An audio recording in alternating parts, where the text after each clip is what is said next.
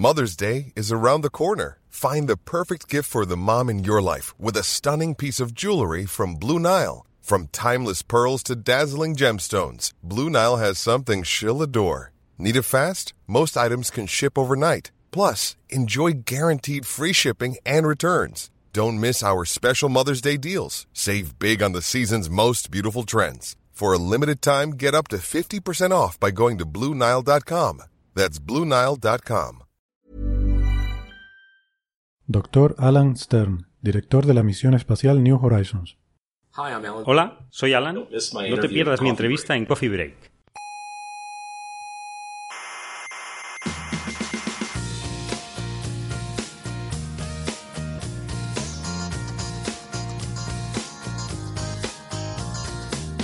Aquí comienza Coffee Break, la tertulia semanal de la actualidad científica. Newton desmiente la física de Aristóteles. Exactamente. Einstein desmiente la física de Newton. Exacto. Pero ni siquiera ustedes mismos se ponen de acuerdo. No, hay una aproximación paulatina a la- Soberbios. Científicos soberbios.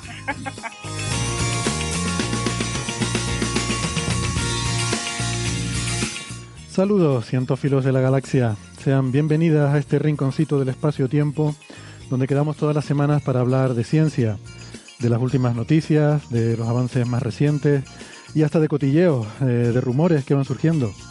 Somos como la salsa rosa de la ciencia. Les habla Héctor Socas desde el Salón de Actos del Museo de la Ciencia y el Cosmos de Tenerife. Eh, ya saben que pueden venir como público si quieren ver la grabación en directo del programa. Y aquí y ahora empieza ya el episodio número 231 de Coffee Break, Señal y Ruido.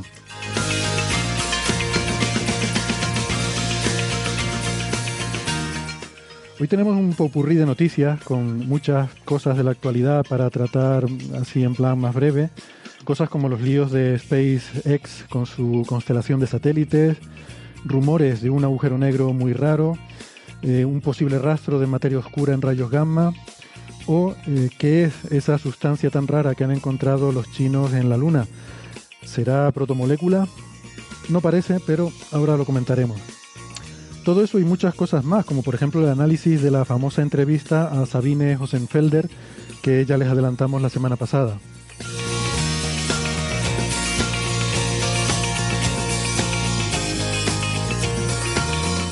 Pero antes, permítanme recordarles que eh, nos pueden escuchar en internet en muchas plataformas. Estamos en Evox, en Spotify, en Google Podcast, en Apple Podcast, en TuneIn y seguramente en más sitios que yo ni sé. Les recomendamos que se suscriban porque así eh, no se pierde ningún episodio y no les cuesta nada. Tienen toda la información y todos los episodios anteriores en nuestra página web que es señalirruido.com. Con la ñ, todo junto, señalirruido.com. Y nos pueden seguir en redes sociales. Eh, estamos en Facebook y en Twitter eh, y también en Instagram gracias a Neferchiti.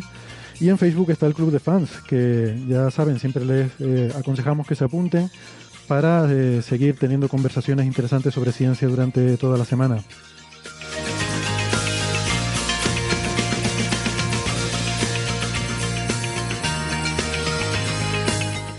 Si son más de la radio tradicional de toda la vida, que sepan que nos pueden escuchar en Canarias en las emisoras Icodendaute Radio, Radio ECA y Ondas Yaiza. En Madrid en Onda Pedriza, en la Sierra. En Aragón estamos en Ebro FM. En Málaga en Radio Estepona. Y en Argentina estamos en dos emisoras, en la FM 99.9 de Mar del Plata y en Radio Voces de La Rioja. Toda la información sobre los horarios y las frecuencias de estas emisoras están en nuestra página web, que les recuerdo es señalirruido.com.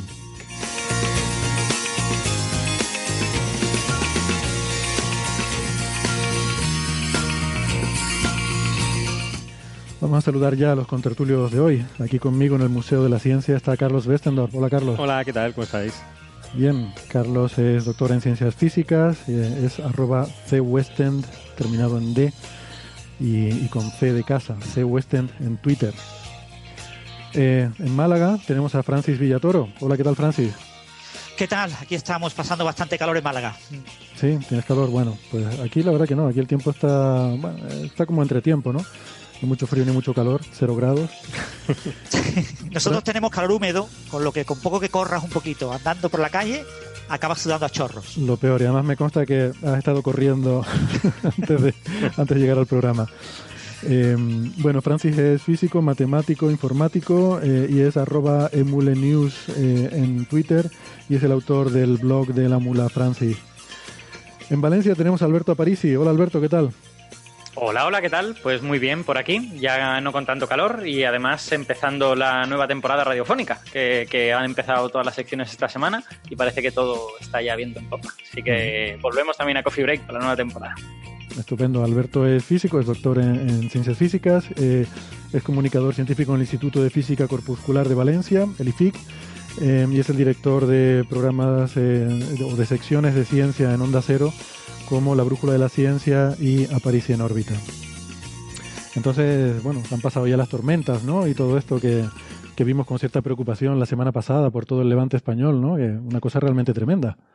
Sí, bueno, yo me he pasado, yo me he pasado varios días en Madrid, con lo que no me he enterado, pero parece que todo el tiempo ha estado tranquilo por aquí, por el Levante y en el, y en el fin de semana también. Aunque llovió un poquito el, domingo, pero, pero vamos, ahí es justo cuando yo me, fui al centro España. Bueno, cumplido el parte meteorológico, que es parte de la información de servicio de este programa, que siempre... algún día diremos el tiempo que va a ser la semana siguiente, pero bueno, de momento decimos la anterior, que es más fácil. siempre, siempre más sencillo. Em, bueno, yo también quiero aprovechar para saludar al distinguido público, eh, distinguido, porque hoy se les distingue, la, luz la hemos puesto... Desde luego. Yo creo que se ve mejor hoy. y tiene mucho mérito, ¿eh? Y tiene, tiene mucho mérito, tiene mucho mérito venir. Eh, así que muchas gracias. Em, y, nada, aprovecho también para saludar y agradecer el interés eh, de aquellas personas que se preocuparon cuando vieron eh, las muletas en la fotografía del episodio la semana pasada. y bueno, todos esos oyentes, miles y miles de mensajes que, que digo miles, cientos de mensajes que recibimos. Eh, bueno, que gracias a la persona que escribió diciendo que interesándose por, por mi estado de salud, que nada, que solo fue un pequeño sobresalto, pero que está, que está todo bien. Sobresalto porque saben que la etimología de la palabra es, se dice sobresalto cuando saltas sobre, caes sobre alguien y, caes mal, ¿no? Entonces es la fuente normal de esguinces eh, de toda la vida. Em, también se aplica cuando saltas más de lo que debes, que en mi caso es cualquier cosa. Y, eso. Em, una pregunta que nos llega de las redes sociales, mm, yo creo que además percibo que, hay una cierta impresión por ahí en el mundo, en el mundo tuitero eh, sobre, sobre Francis, ¿no? Que nos, nos, preguntaba el otro día un oyente que, que, bueno, porque habías hecho un comentario que habías estado en un tribunal de tesis doctoral y decía el oyente, Buah, a mí me intimidaría mucho tener a Francis, eh, debe ser un tío muy, muy, muy duro como, como, eh, como profesor o como examinador. Y creo que es una percepción, además, por otros comentarios que hemos visto por ahí, de que, de que Francis debe ser muy duro como profesor, ¿no? Y digo, vamos a preguntarle, me gustaría ¿no? Pues responder esa pregunta. A sus alumnos, a él. Lo ideal sería preguntar a los alumnos, claro. Bueno, el, en principio yo he tenido durante muchos años mucha fama de duro, ¿no? porque veníamos en, claro, en las escuelas de ingeniería industrial, eh, en general, mayor parte del profesorado que daba asignaturas básicas, que a priori son menos atractivas para el estudiante, porque el estudiante quiere aprender electrónica, robótica, quiere aprender eh, energía renovable, quiere aprender energía nuclear, pero no quiere aprender matemáticas, eh, eh resolución de ecuaciones diferenciales o incluso física o, o química, ¿no? Entonces, en general, las asignaturas de matemáticas tenían mala fama y en especial las asignaturas de matemáticas en altos cursos. Yo daba matemáticas en cuarto de carrera, una carrera de cinco años, con lo que eh, había muchos alumnos que suspendían la asignatura que dábamos en tercero y que acababan la carrera con todas las asignaturas aprobadas menos la nuestra, y a veces tenían la nuestra de tercero y la nuestra de cuarto. Entonces había una época en la que se suponía que nosotros éramos muy duros éramos difíciles de, éramos un hueso duro de roer. Eso, la imagen eh, se fue progresando con el tiempo. Eh, por supuesto, eh, el interés porque el porcentaje de aprobados subiera en muchas de las asignaturas de matemáticas era importante por parte de la dirección de la escuela, con lo que al final tratamos de que aprobara el máximo número de personas posible, con lo que los porcentajes de aprobados fueron subiendo. Y ya en el último plan de estudio, la dirección del centro decidió que lo más adecuado era que eh, nos debíamos ir, debíamos abandonar esas carreras, esas asignaturas, y así que nos echaron. Entonces eh, ya no damos esas asignaturas y entonces ahora mismo lo que yo doy básicamente son asignaturas de informática, un primer curso de informática orientado a bioinformática, a estudiantes de bioquímica. Son estudiantes completamente diferente a los ingenieros, son estudiantes muy trabajadores, que entran con una alta nota de entrada, son estudiantes, la verdad, son exquisitos, a trabajar con ellos que nos va a de los ingenieros, no, te pierdas.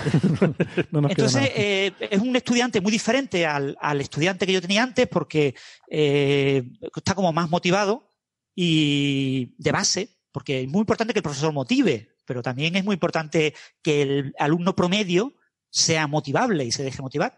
Y ahora los porcentajes de aprobados son mucho más altos. Entonces, en la nueva carrera, eh, yo soy de los contrarios, de los, de los poco duros, ¿no? De los blandos, ¿no? De los profesores relativamente fáciles de aprobar, pero que te obligan a estar trabajando desde el primer día. Entonces, el estudiante está trabajando desde el primer día, salvo quizás la última semana de mayo, primera semana de junio, que ya no mando nada, ya dijo ya que los demás os hago bien, ya os van a agobiar los demás profesores, porque todos os van a poner eh, todas las cosas en las últimas semanas, y yo os agobio el resto del, trimestre. Y entonces, pues, eh, en principio he cambiado un poco de imagen y ahora no soy tan duro, ¿no? En ingeniería doy cursos de máster y sigo teniendo un poquito de fama, pero ya la fama de duro ya, ya ha pasado, ¿no? Y en cuanto a tribunales de tesis doctoral, soy de los blandengues, ¿vale? Yo, cuando tengo que criticar al estudiante, lo critico antes. O sea, yo hago el informe previo de, a mí no me gusta en público y delante de la familia, que muchas veces es quien va a una tesis doctoral, eh, poner en ridículo, entre comillas, al, doctorando, ¿no? Entonces, lo pones en ridículo antes. Es decir, le mandas un informe y lo puteas, porque esto no tenía que haberlo hecho así, esto lo tenía que haber hecho de otra manera, tienes un error flagrante, esto tienes que arreglarlo, eh, por lo menos cuando mandes la copia eh, por internet, ¿no? A, a, los servidores, cuando subas la copia definitiva, esto tiene que estar arreglado, ¿no? Y en ese sentido soy más duro en el informe previo, más con la interacción con el director y con el estudiante, que realmente en directo, que en directo trato de no poner demasiado en problemas al doctorando, aunque, bueno, algunas veces eh, acabas poniéndolo en problemas sin intención. Hmm. yo tengo, tengo una pregunta. Eh, yo no sé si esto es una percepción de físico o, que, o, no. Eh, bueno, tú también, tú también eres físico, o sea que quizá tú también la tendrías, pero yo tengo, yo tengo la percepción de que a los ingenieros eh, les embuten las matemáticas y la física en muy poco tiempo, digamos, cosas que para nosotros, eh, los físicos, nos dejan igual un curso entero, pues igual ellos tienen dos meses para, para entenderlo. Y eh, al menos en, en, la Politécnica de Valencia, mi percepción es que los primeros cursos de ingeniería son así, pero no sé si es algo generalizado en ingeniería o no. No lo sé, yo te diría que más bien lo que sí es mm, eh, todo focalizado a las herramientas. O sea, eh, yo en, las clases de. Yo daba métodos numéricos, ¿no? Eh, métodos numéricos para resolver ecuaciones derivadas parciales, ecuaciones diferenciales ordinarias, para calcular integrales, derivadas, resolver sistemas lineales, lo, clásico, aproximar funciones. hace 20 años, en, en 1998, demostrábamos prácticamente todo. O sea, después en el examen no exigíamos la demostración, ¿vale?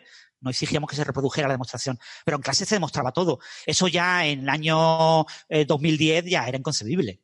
O sea, en, en 2010 ya no demostrábamos nada. O sea, eh, dábamos solamente las herramientas y las reglas básicas de uso y nos centrábamos en que el alumno entendiera las limitaciones de la herramienta, donde la herramienta funciona bien, donde funciona mal, que supiera cuál es la herramienta más adecuada, qué métricas tiene para. Entonces, cambiamos mucho el esquema. Si es verdad que metíamos muchas cosas, porque había que meter muchas cosas, los temarios eran como muy compactos, ¿no? Y, y en general eh, metíamos más cosas de la cuenta, ¿no? Hmm. Pero el problema es eso, que no demostrábamos nada. Entonces, al no demostrar nada, si demuestras cosas, tienes que ir a un ritmo más razonado, ¿no? Porque si tú demuestras algo delante del alumno es para que el alumno lo entienda. Y tú tienes la percepción de que si entiende el fundamento, lo, básico de, de, de, por qué esa herramienta funciona, entenderá cuándo la herramienta funciona y cuándo no. Eso es una mentira, ¿vale? Esto es mentira. Pero uno como profesor piensa que puede ser algo de verdad, ¿no?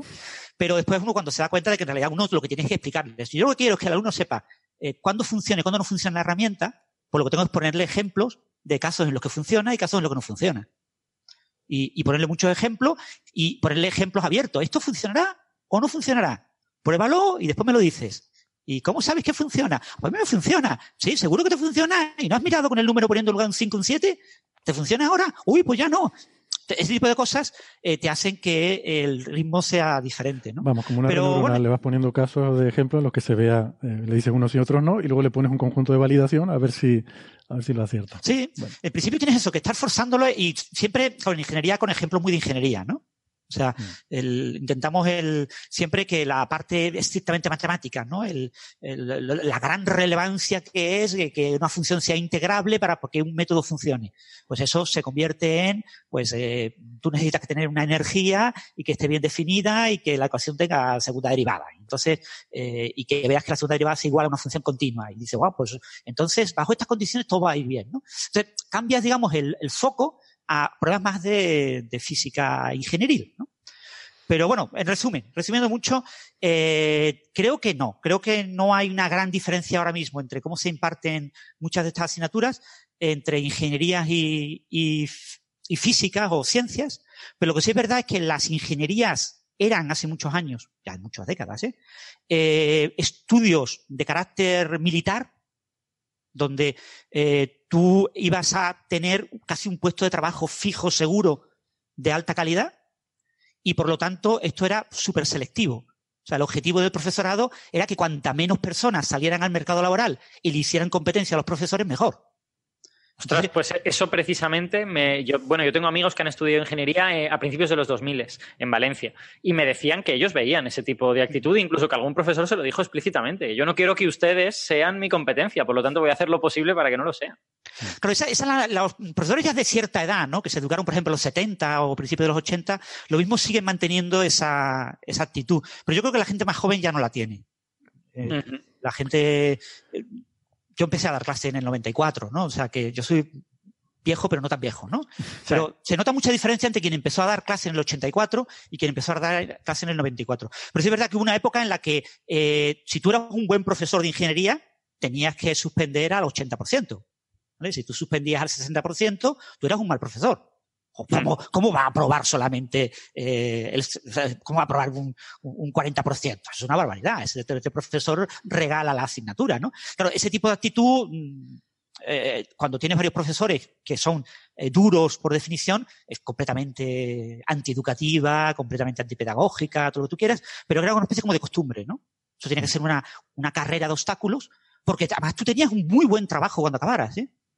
Y, y, muchos alumnos de ingeniería, incluso ya en cuarto, quinto, hacían prácticas en empresas y ya prácticamente la empresa los contrataba. O sea, eh, que había alumnos que, que, que, acababan la carrera a los 10 años, pero habían acabado prácticamente todas las asignaturas a los 5 años.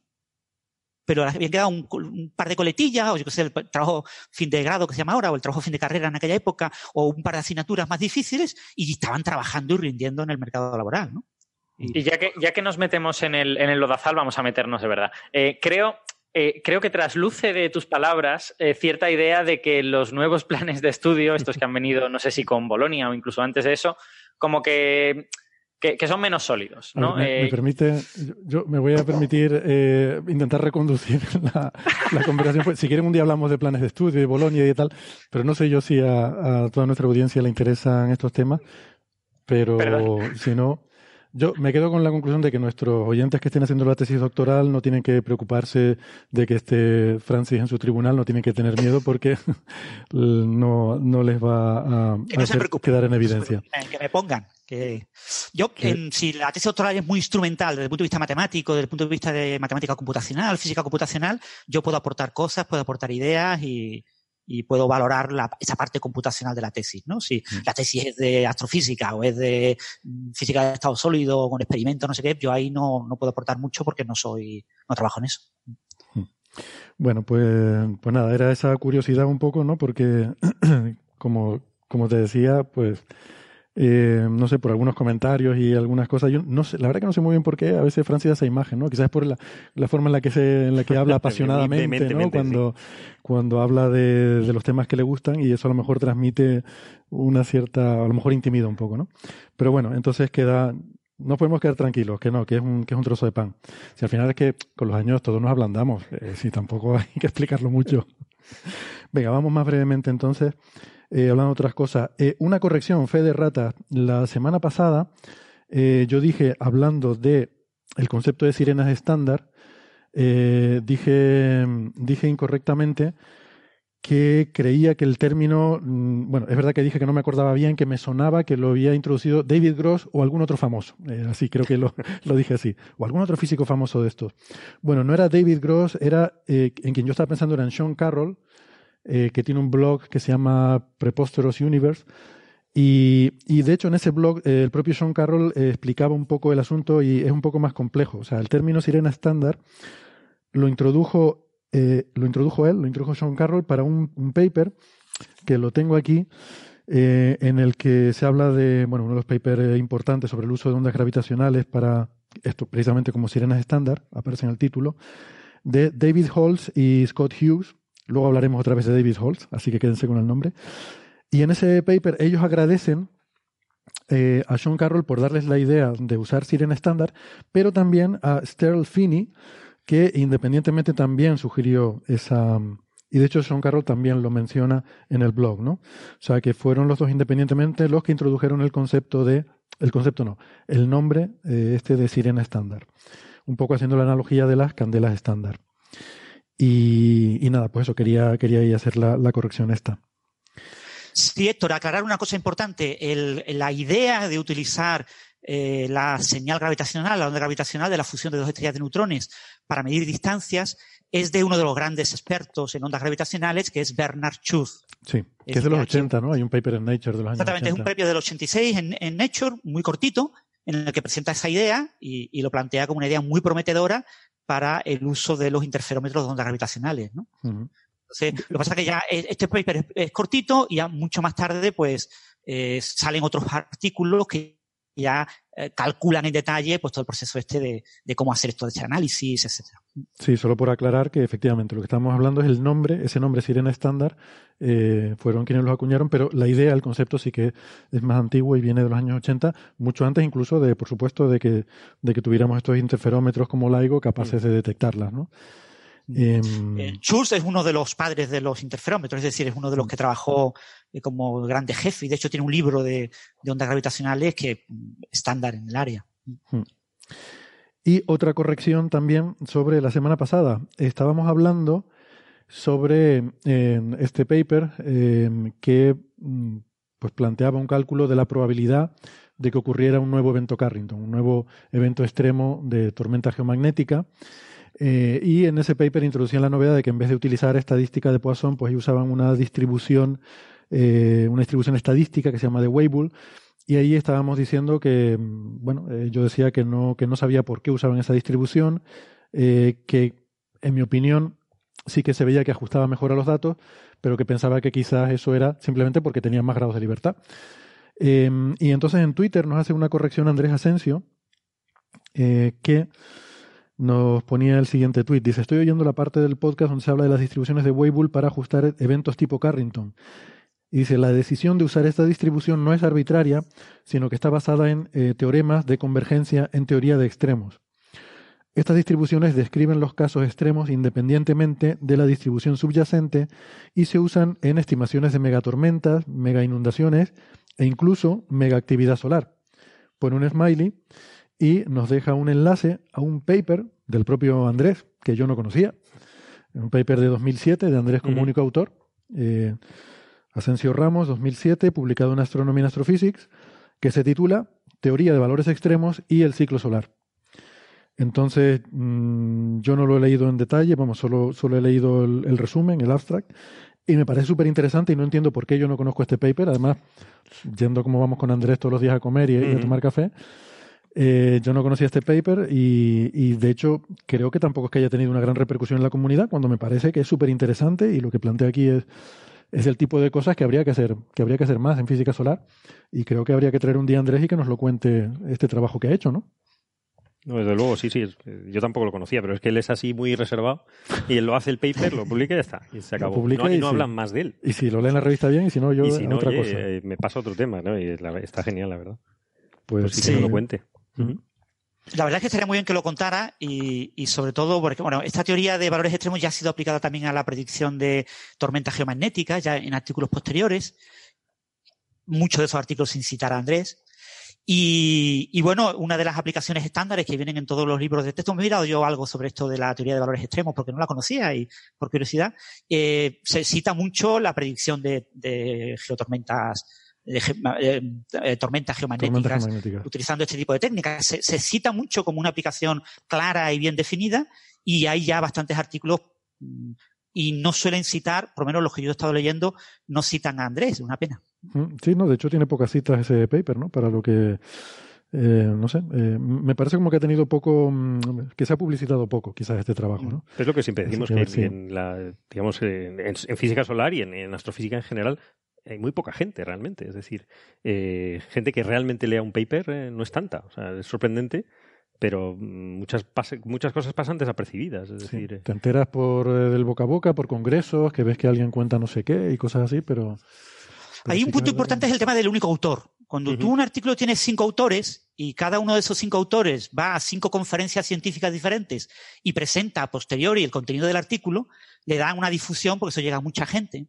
Mm. Pero cuando hay un único autor y lo mismo no es en su línea de trabajo habitual, sino con un artículo colateral y no hace promoción explícita de ese artículo en conferencias científicas, pues acaba siendo ignorado por la comunidad que no se entera. ¿no? Es muy importante ser muy activo en la promoción de los artículos. Yo creo que se está mejorando ahora. Hay cosas como esto de eh, Google Alerts, ¿no? que te envía avisos cuando se publica un artículo parecido a los que a los que a ti te van interesando. ¿no? Se va cuando te haces un perfil de estos en Google Scholar.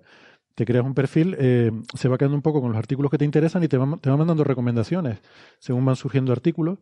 Y a mí me parece muy interesante. La verdad es que ves cosas ahí que, que, efectivamente te interesan, o sea, el algoritmo funciona, es capaz de detectar artículos que se parecen a las cosas que a ti te interesan y puede estar muy bien. Eh, por otra parte, tiene el peligro siempre de que puede sesgar, eh, claro, lo que, por la razón que sea, si Google ignora son palabras clave, básicamente, lo que, lo que está mirando. Entonces, eh, hay que elegirlas bien. Bueno, hay, que poner el lenguaje muy, muy estándar, porque si no. Pero de alguna forma él lo saca, ¿no? sí, sí, sí. a partir de las cosas que lees y que ves que te, que, ves que te interesan y tal. O sea que, bueno, eh, no, sé exactamente cómo funciona, estaría bien mirarlo. Eh, y también como corrección a esto, yo decía la semana pasada que no me gustaba el término de tormentas solares, que no era un término así científico, sino que era como popular.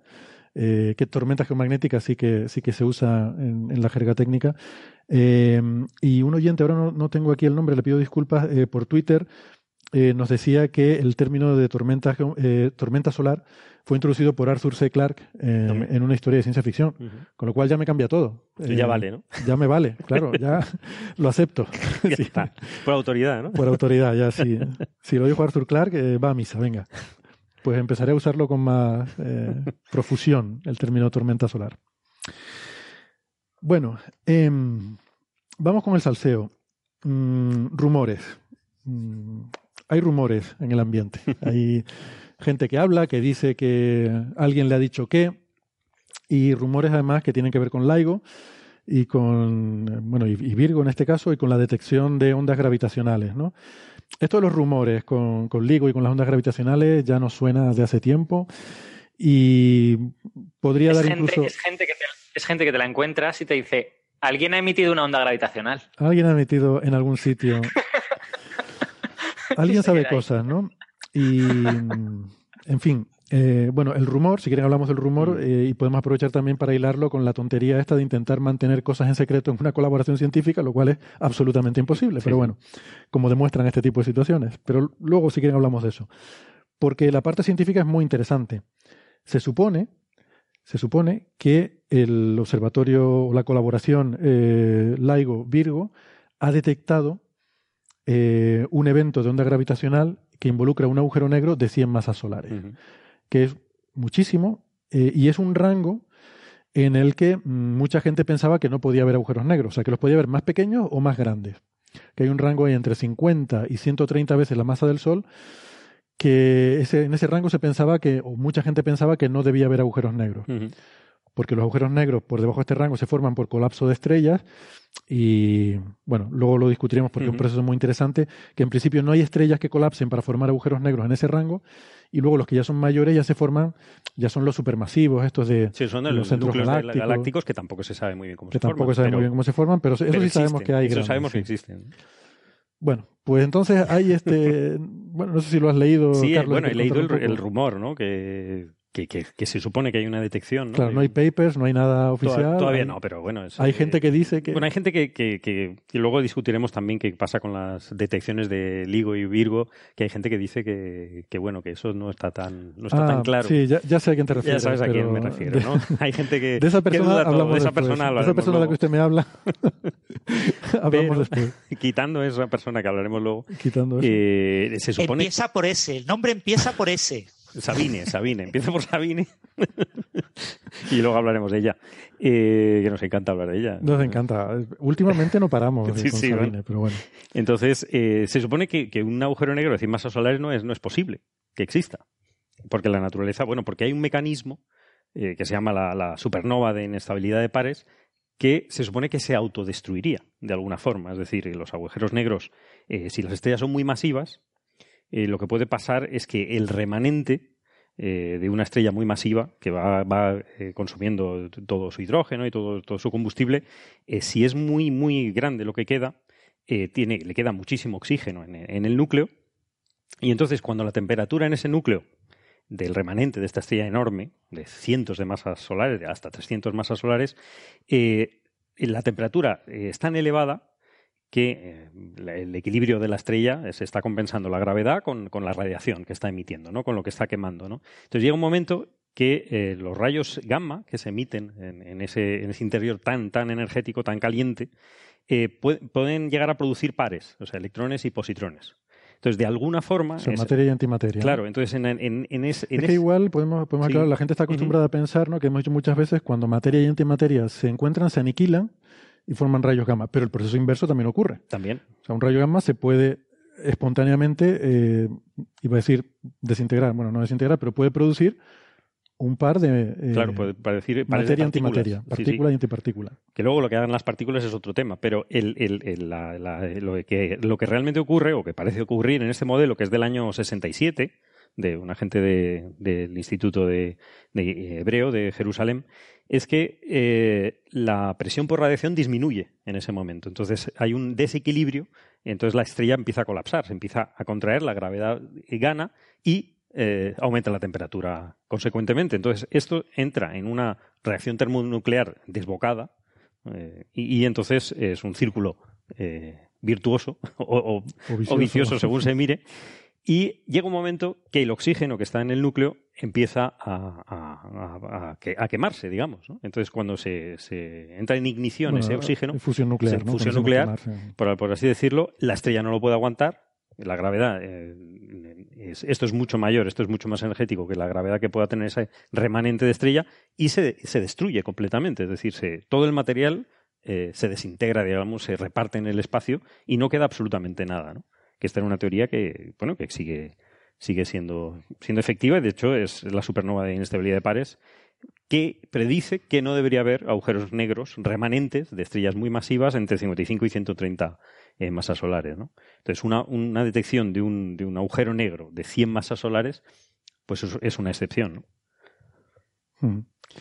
Em, pero claro. Formado por colapso, ¿vale? Estamos diciendo que lo excepcional es que se hubiera formado por el colapso de una estrella muy, muy masiva. Eh, obviamente, las fusiones de eh, agujeros negros, hemos observado fusiones que han dado lugar a agujeros negros de más de 60 masas solares. Si dos agujeros negros de más de 60 masas solares excepcionalmente se fusionan, darán lugar, obviamente, a un agujero negro de cientos de masas solares, bueno, 120. Exactamente. O sea, esto en principio. Si me permitís, yo hablé con eh, mis contactos en, la colaboración sobre este evento y, mis contactos me tiraron un poco balones fuera, pero me hicieron notar, aparte de tirarme balones fuera, que eh, los...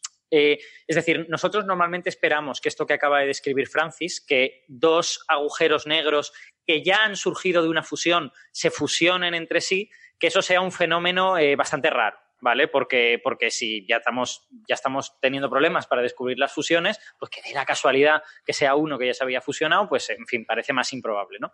Pero me hizo, me hizo notar mi, mi contacto, que, que, bueno, que ya sabéis quién es, porque estuve en Coffee Break hace dos semanas, que, que las, en realidad los ratios, las, los números esperados de, esos, de esos eventos tienen errores muy grandes.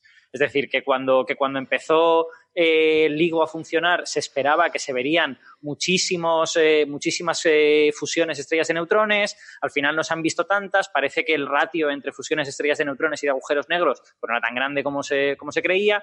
Y que a lo mejor pues está pasando aquí lo mismo, que igual las, las coalescencias secundarias, como sería esta, pues resulta que son más de las que, de las que pensamos. Y, y eso querría decir que este evento no es eh, sorprendente en ese sentido, sino que simplemente pues que estamos aprendiendo cómo de probable es eh, una coalescencia secundaria. Eh, luego también, como, como, diría Héctor Vives, PBH existe, ¿vale? Donde, donde PBH es primordial black holes, los, agujeros negros estos primordiales que podrían ser materia oscura tal y cual, pues bueno, en ese tipo de modelos, este agujero negro de 100 masas solares se podría haber formado al principio del universo y, ya está. Y tampoco tendría más, más dificultad. Otra cosa es que te creas que PBH es o, o no. Esto, para, para, a lo mejor la gente no, no, está entendiendo por qué lo digo mal, pero hay, un, hay una pintada famosa que, que, se hizo viral en un momento dado y que ahora existen stickers de WhatsApp y cosas, que es vampiros con N esite, ah. con S y sin la N final. Vampiros existe. Y es fantástica, es maravillosa, a mí me encanta. Entonces, claro, se, se utiliza para decir que cualquier cosa, ¿no? El arroz azul existe, ¿no? Pues, pues claro, estas cosas son muy improbables, ¿no? Em, que yo creo que es lo que se debería decir, más que, que, no debería existir, porque siempre puede pasar alguna cosa muy rara. O sea, siempre decimos, el, el cero es un número el cero, cero, la, naturaleza es demasiado perfecto. El, cero es el infinito de lo pequeño. O sea que la naturaleza es muy raro encontrar un infinito y es muy raro encontrar un cero. Entonces, cero, cero no hay nada. Entonces, claro, eh, evidentemente va a haber una distribución de, de, masas de agujeros negros de los que hay por ahí y probablemente en este rango entre 50 y 130 haya muy poquitos porque... Mm, pues según dice esta teoría de, de, evolución estelar, no deberían formarse por colapso de estrellas, pero bueno, por otro tipo de, circunstancias de la vida, se pueden dar. Y, se dan. Hombre, hay otros mecanismos también, también más exóticos todavía, ¿no? De agujeros negros en sistemas binarios, con un agujero negro y una estrella, que el agujero negro vaya alimentándose de la estrella, luego la estrella colapse en agujero negro, luego colapsen ellos dos. O sea, colapsos secundarios, que, también es exótico, pero es muy probable, pero a verlo habrá. Sí. Y sobre todo, si me permite un pequeño detalle sobre estadística. Eh, esta nueva run de LIGO tiene una sensibilidad un 40% superior a la anterior. Un 40% superior significa que se incrementa el volumen de espacio-tiempo explorado por 1,4, ese 40% adicional, elevado al cubo, es decir, con unos 2,7. Es decir, tenemos un volumen de espacio explorado casi tres veces más grande. Entonces, es mucho más, entre comillas, eh, factible, probable, de que se encuentren eh, cosas raras, o sea, cosas excepcionales, que donde antes las buscábamos era más difícil encontrarlas. Perdón, Alberto, te he interrumpido. No, nada, solo, solo quería señalar que de alguna manera el titular de un agujero negro que no debería existir, yo creo que apunta en la dirección incorrecta, ¿no? O sea, en mm. realidad lo que quiere decir es, pues si hemos visto esto y esta señal se confirma que es buena, pues nos está diciendo cosas que no esperábamos, ¿no? Pues nos está diciendo que o las fusiones secundarias son más probables o que existen estos agujeros negros primordiales o algo por el estilo. O sea, el agujero negro, pues si se ha detectado, existe, ¿no? Y ya está. Esto no debería existir. quizás inesperado, a lo mejor. sí, a mí me gusta exótico, las cosas exóticas. Sí. Cuando, es algo muy difícil de encontrar, pero hmm. pero probable, ¿no? Y luego hay una, hay una, hay una apuesta, ¿no? En por medio. Por seguir con el salseo, sí, hablamos de la apuesta, ¿no? Eh, eh, siguiendo el espíritu este de, de, los físicos teóricos, ¿no? Como Hawking, y, y, Thorne y esta gente que le gustaba apostar, ¿no? Y pues por aquí también hay una apuesta de por medio, ¿no? Sí, creo que, cuéntalo, cuéntalo. No, creo que, que se han, apostado una botella de, de 100 euros de vino, o sea, un vino que valga 100 euros, que para ellos debe ser mucho. Eh, la gente que, que, toma mucho vino, pues le parece un rango inferior, digamos. Aquí, aquí en España, y bueno, y en Francia no te digo, hay vinos que por 100 euros, bueno, no llegas a mucho, pero en Estados Unidos debe ser muy elevado. Pero tampoco te lo bebes todos los días, ¿eh? Yo puedo haber bebido un vino de 100 euros una vez en mi vida, una. No, hombre, no, alguna vez sí cae, alguna vez cae. Pero yo tengo algún amigo que el sábado siempre se toma una botella de ese orden. Quien dice 100 somos astrofísicos, yo, nosotros dos. Entonces, entre 100 y 50 es el mismo orden de magnitud. O sea, vamos a ver. Tirando más a 50 o para abajo, ¿no? Pero tu amigo es astrofísico, porque No. los, los sueldos, claro. No es profesor de, Bueno, de secundaria, pero se toma unos vinazos el sábado que me da una envidia. Pero por eso Claro, digo. estamos hablando de 300, 400 euros al mes, es mucho dinero. Hombre, sí, sí, el que pueda. Pero entonces hay, hay una apuesta ¿no? de, de- de- de estas personas que dicen que, que- que realmente en la naturaleza no, el cero no es un número que le guste mucho, que siempre tiene que haber algún, algún ejemplo y que, que, que dicen que sí, que, que va a ser, eh, va a ser, va a ser eh, correcta ¿no? la detección, ¿no? porque otra cosa es que esta detección sea un glitch, ¿no? que sea un, un error de, de medida. Mm. Y entonces están... eh, eh, la apuesta es de 2017 y yo estoy mirando aquí un artículo de Quantum Magazine en el que reproducen una foto del el papel, que así escrito a mano.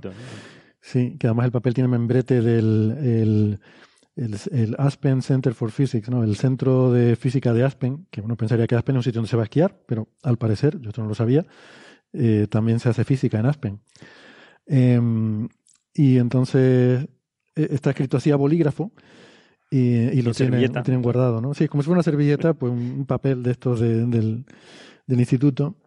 Y, y dice, por una parte, Chris Belzinski y, y Dan- Daniel Holtz. Holtz, ¿Se ¿no? acuerdan que al principio les dije, cuando hablé de, ah, de lo de la introducción del término sirena estándar, ¿no? Y les dije que había un paper de Daniel Holtz, pues es este mismo. Em, dice, pues que mientras que estos dos creen que los agujeros negros astrofísicos no deberían existir en el rango de masas de entre 55 y 130 masas solares debido a la inestabilidad de par, y por otra parte, Carl Rodríguez y em, ah, ¿cómo es? No, no leo no leo bien la letra a mano. Carl Rodríguez y, y Carl Surab Rodríguez y Chat- Chatter- Chatterjee. Chatterjee. Y Rasio también, creo, ¿no? Eh, aquí no aparece el listado, dice, ha creen que estos agujeros negros podrían eh, formarse en entornos dinámicos y, eh, y continuar a par- eh, participando en fusiones, ellos apuestan una botella de vino de 100 dólares que dentro de las 100 ondas gravitacionales de coalescencia de binarias compactas detectadas, o sea, que ponen un, un límite de 100, ¿no? Porque decir, bueno, porque en algún momento tienes que la apuesta cerrarla, decir, bueno, ya hemos contado 100 y no ha aparecido, pues entonces que no. Eh, al menos una eh, tendrá la, la firma de un agujero negro en, esta, en este rango de 55 a 130 masas solares. Si hubiera in- eventos individuales en rangos de masas, eh, bueno, lo que dice básicamente es que si, si hubiera algún evento que no estuviera muy claro, entonces ambas partes están de acuerdo en que eh, Ilya Mandel sirva como árbitro de la evidencia estadística. Y firma aquí eh, los cuatro eh, apostantes. Pero no me parece correcto. Eh, Un físico ponga 100 sin error, no puede ser. 100 100 que más dólares. menos Es dólares. verdad, claro. ¿Qué es esto? Es imposible conseguir una botella de 100 100 dólares exactos no lo va a conseguir. 100 dólares Eso va a ser lo complicado. Hay que poner un ma- margen de error. Pues sí. Es más, en el momento en que la estás comprando, probablemente ya ha cambiado el valor Claro. de la moneda desde el momento en que se puso el precio, o sea que no. no, no Ahí se podrán, ahí se podrán aferrar eh, esto. Que no lo podrán cumplir. Chris y Daniel Holtz, eh, Chris Belzinski y Daniel Holtz se podrán aferrar a eso para impugnar la apuesta y decir que no tiene validez. Bueno, pues, pues eso, ¿no? Mucho salseo, mucho rumor, pero son rumores, son rumores, rumores. que diría Juan Luis Guerra. y, y yo no sé, a mí realmente intentar mantener un evento que has detectado en una colaboración de más de mil personas, intentar mantenerlo en secreto, No, pero no es secreto, es que tienen que hacer el análisis y estar suficientemente seguros de que, de que no va a ser un... Porque ya hay críticas a la, a la metodología como para no, no estar... Pues por eso, en 100%. aras de la transparencia, en aras a la transparencia, Sacas los tú datos sacas los datos. Sí, es otra opción. y, y si te preguntan los periodistas, dice, bueno, pues hay un evento que estamos estudiando, que es este, si ustedes quieren mirarlo. Claro, pero alguien tiene que miramos tener el nombre en ese descubrimiento, digamos. Alguien se lo tiene que atribuir. Entonces tienes que sacar un paper, tienes que sacar un artículo. Como diciendo- todos los demás, la colaboración LIGO, Claro, empezando pero- por la A. Sí, ya, bueno, sí. La colaboración LIGO dice que esta es la señal. Mm. bueno, pues Dice que está la señal y que esto está, no, pero ya saldrá el paper, pero, pero Ya, mientras ya, ya. tanto. vamos a ver. Yo, Sí, bueno. yo, yo creo que hagas lo que hagas, estás fastidiado. ¿eh? O sea, quiero decir, es que te van a criticar por una cosa o por otra. Eh, si, si vamos a hablar ahora luego del de el, el artículo este de esta persona a la que usted me habla, eh, en ese artículo, una de las cosas que absurdamente, en mi opinión, critica es que eh, una posible detección de mediados de agosto fue retractada. ¡Oh, qué horror! O sea, hemos hecho un primer análisis malo y al hacer el análisis bien nos sale que no era una señal y eso está mal. Eso es fatal. Entonces, quiero decir, es que te van a criticar por cualquier cosa. O sea, es- si da igual. Si, si No, lo sí. presentas antes, las que al final digas que no eran, eh, te van a decir, uy, esto ya no es fiable. Si lo presentas después, es que estás haciendo cocina. Es, que- es que esto es imposible. O sea, no se puede uno escapar a, los, a las críticas absurdas.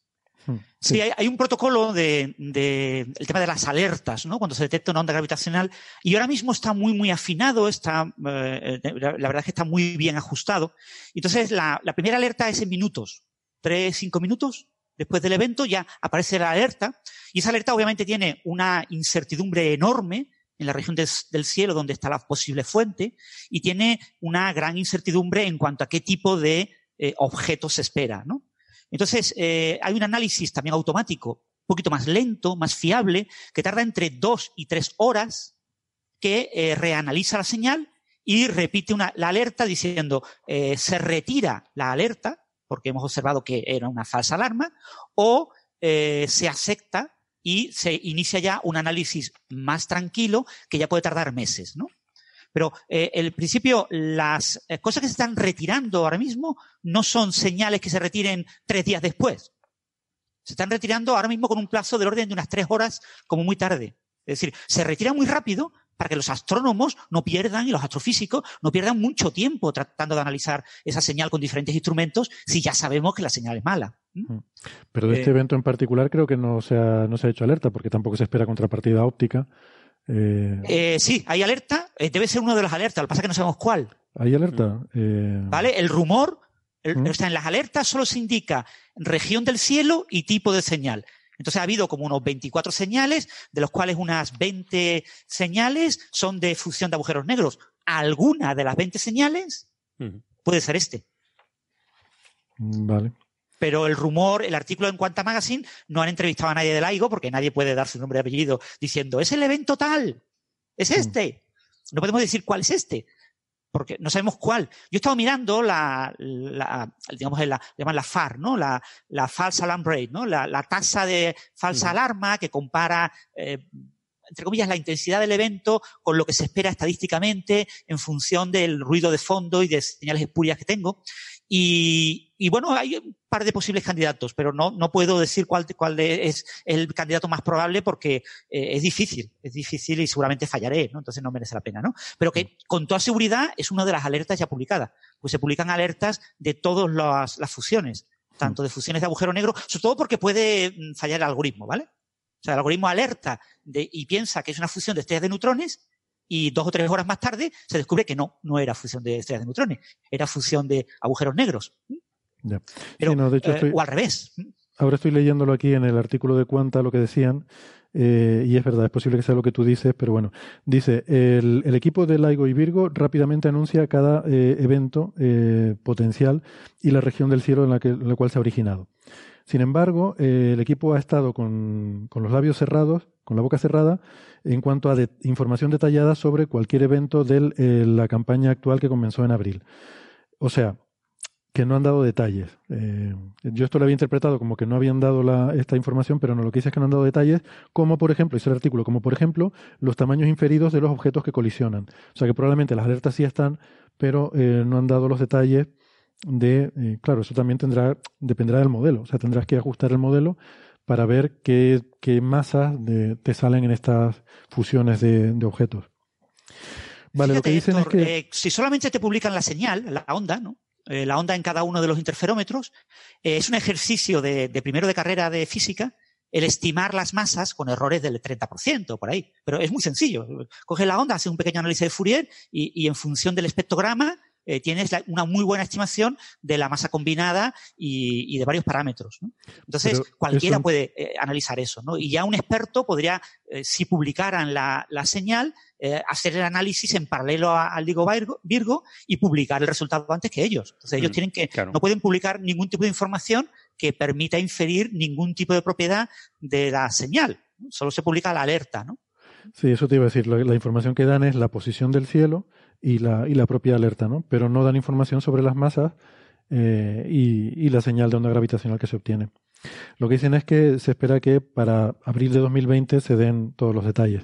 O sea que tendremos eh, artículo en Nature o en Science con, con conferencia de prensa, con cobertura. Y botellas de vino. Botellas de vino. O sea, que nos vamos preparando. Eh, fijaros, el O3 eh, va a durar un año, empezó el 1 de abril de, 2019, acaba como el 30, 30, 31 de marzo, bueno, el, día que corresponda de marzo. Y entonces, probablemente en abril, eh, aprovechando que acaba de acabar el O3, publiquen el análisis de las señales de los primeros seis meses y después, más tarde, ya final de año de 2020, eh, publiquen el análisis de los segundos seis meses. Entonces, las señales que estamos viendo ahora, que corresponden a estos primeros seis meses, aparecerán publicadas probablemente del orden de abril. Eh, ahora mismo está todo muy afinado y se estima que entre dos meses y como muy, en casos más eh, difíciles, como mucho tres meses por señal de análisis para tener ya el artículo escrito. O sea que eh, las cosas que se vieron en abril ya se podrían estar publicando. Pero se va a publicar una serie de artículos con análisis de, todo el conjunto, de probablemente de los primeros seis meses de observación. Mm. O sea, que eso, que nos preparemos en abril para una noticia de esta de, alto impacto mediático de, la colaboración Laigo y Virgo. ¿Sabéis, sabéis eh, qué es lo que me pasa a mí con, con estas cosas? Yo entiendo la verdad es que estoy bastante de acuerdo con que publiquen las cosas cuando ellos quieran, porque son sus datos y tienen todo el derecho del mundo a sacarle el rédito científico, al menos los primeros, a sus, a sus datos. Eh, quizá no entiendo tanto que no se pueda pues hablar un poco del asunto, ¿no? O sea, si ya está confirmado que has detectado un agujero negro de 100 masas solares, pues bueno, pues lo dices y los datos llegarán pues cuando lleguen y ya está. Eh, y a lo mejor a mí lo, personalmente lo que más me chirría es que luego cuando lo presentas, lo presentas como con un montón de pompa y boato. Y eso hace pensar que realmente tú te quieres guardar eso porque quieres eh, montar un espectáculo multimedia, ¿no? Y eso, y eso a mí es lo que más me fastidia en ese sentido. Eh, yo no sé si hay que hablar antes de publicar el artículo o no. A lo mejor no. Igual, igual está bien esperar a que se publique el artículo, pero eh, como se publica y al final se publica con nota de prensa y un montón de gente bailando y cantando, pues todo aquello es lo que, es lo que a mí me chirría un poquito más. Hmm. Bueno, las misiones espaciales típicamente se publican los datos sobre la marcha y son, son todos públicos. Eh, y también, mm, a ver, eh, se parte de la base de que el, el, equipo que, que, ha desarrollado el instrumento y la misión son los que tienen la experiencia y el conocimiento para aprovecharlos al máximo. Entonces, lo normal es que sean los primeros en, en tener el, crédito de, de, haber hecho los descubrimientos. Eh, pero, pero bueno. Lo que pasa es que las agencias que financian este, estas misiones o eh, estos proyectos quieren un rédito, es decir, quieren salir, quieren que su logo salga, eh, y entonces por eso montan ese, ese rollo. No es una cosa científica, es un poco que el dinero llama, te lo exige un poco, ¿no? Es decir, quieres que, que, tu nombre salga allí, ¿no? En la, y es también un poco entendible, ¿no? Bueno, y fijaros que eh, todo apunta a que se ha observado una fusión de estrellas de neutrones y agujero negro de masa estelar y que eh, esa será la gran noticia de abril de 2020. O sea, en abril de 2020 se va a publicar eh, la observación de una fusión de una estrella de neutrones con agujero negro. Se supone que no, hay, hay rumores de que no han observado señal electromagnética, que no, no, se sabe exactamente, pero probablemente sí hay algún tipo de señal, no lo sé. Pero en el caso eso sería ya completar el ciclo, ¿no? Funciones de agujeros negros, funciones de neutrones y, y, la mezcla, ¿no? Y esa será, digamos, la, la primera gran noticia de abril lo que generará titulares y después habrá un poquito de estadística de otras fusiones de agujeros negros y quizás algunas estrellas de fusiones de estrellas de neutrones, ¿no? Y después ya más adelante, pues se hará ya el artículo clásico de resumen global de todo, con todas las simulaciones del O3 y, viendo estadística a largo plazo. Pero casi seguro que en abril se publicarán 8 o 10 artículos, ¿eh? Hmm. Bueno, muy bien. Pues ahora vamos a hablar de un tema muy fascinante, de algo muy misterioso que han encontrado los chinos en la Luna, una sustancia gelatinosa que recuerda mucho a la protomolécula de, Expanse. Yo no la tocaría y mucho menos mandaría luego una misión tripulada a investigar eso. Eh, no, no haría nada de eso. Pero vamos a ver los detalles de ese tema cuando volvamos a la vuelta de la pausa. Eh, vamos a hacer ahora una pausita de nuestro programa. Vamos a, aprovechar para despedirnos de los oyentes que nos escuchan por la radio, invitándoles, si tienen interés en este tema y, otros que les pudieran interesar, o a lo mejor no, pero si les interesan, pues que nos pueden seguir escuchando en el podcast, donde vamos a continuar hablando de, la protomolécula, no, de, de, este, de esta sustancia que han encontrado los chinos en la Luna y de muchas más cosas, como nuestra amiga Sabine Hosenfelder. Hasta luego. Hasta luego. Chao.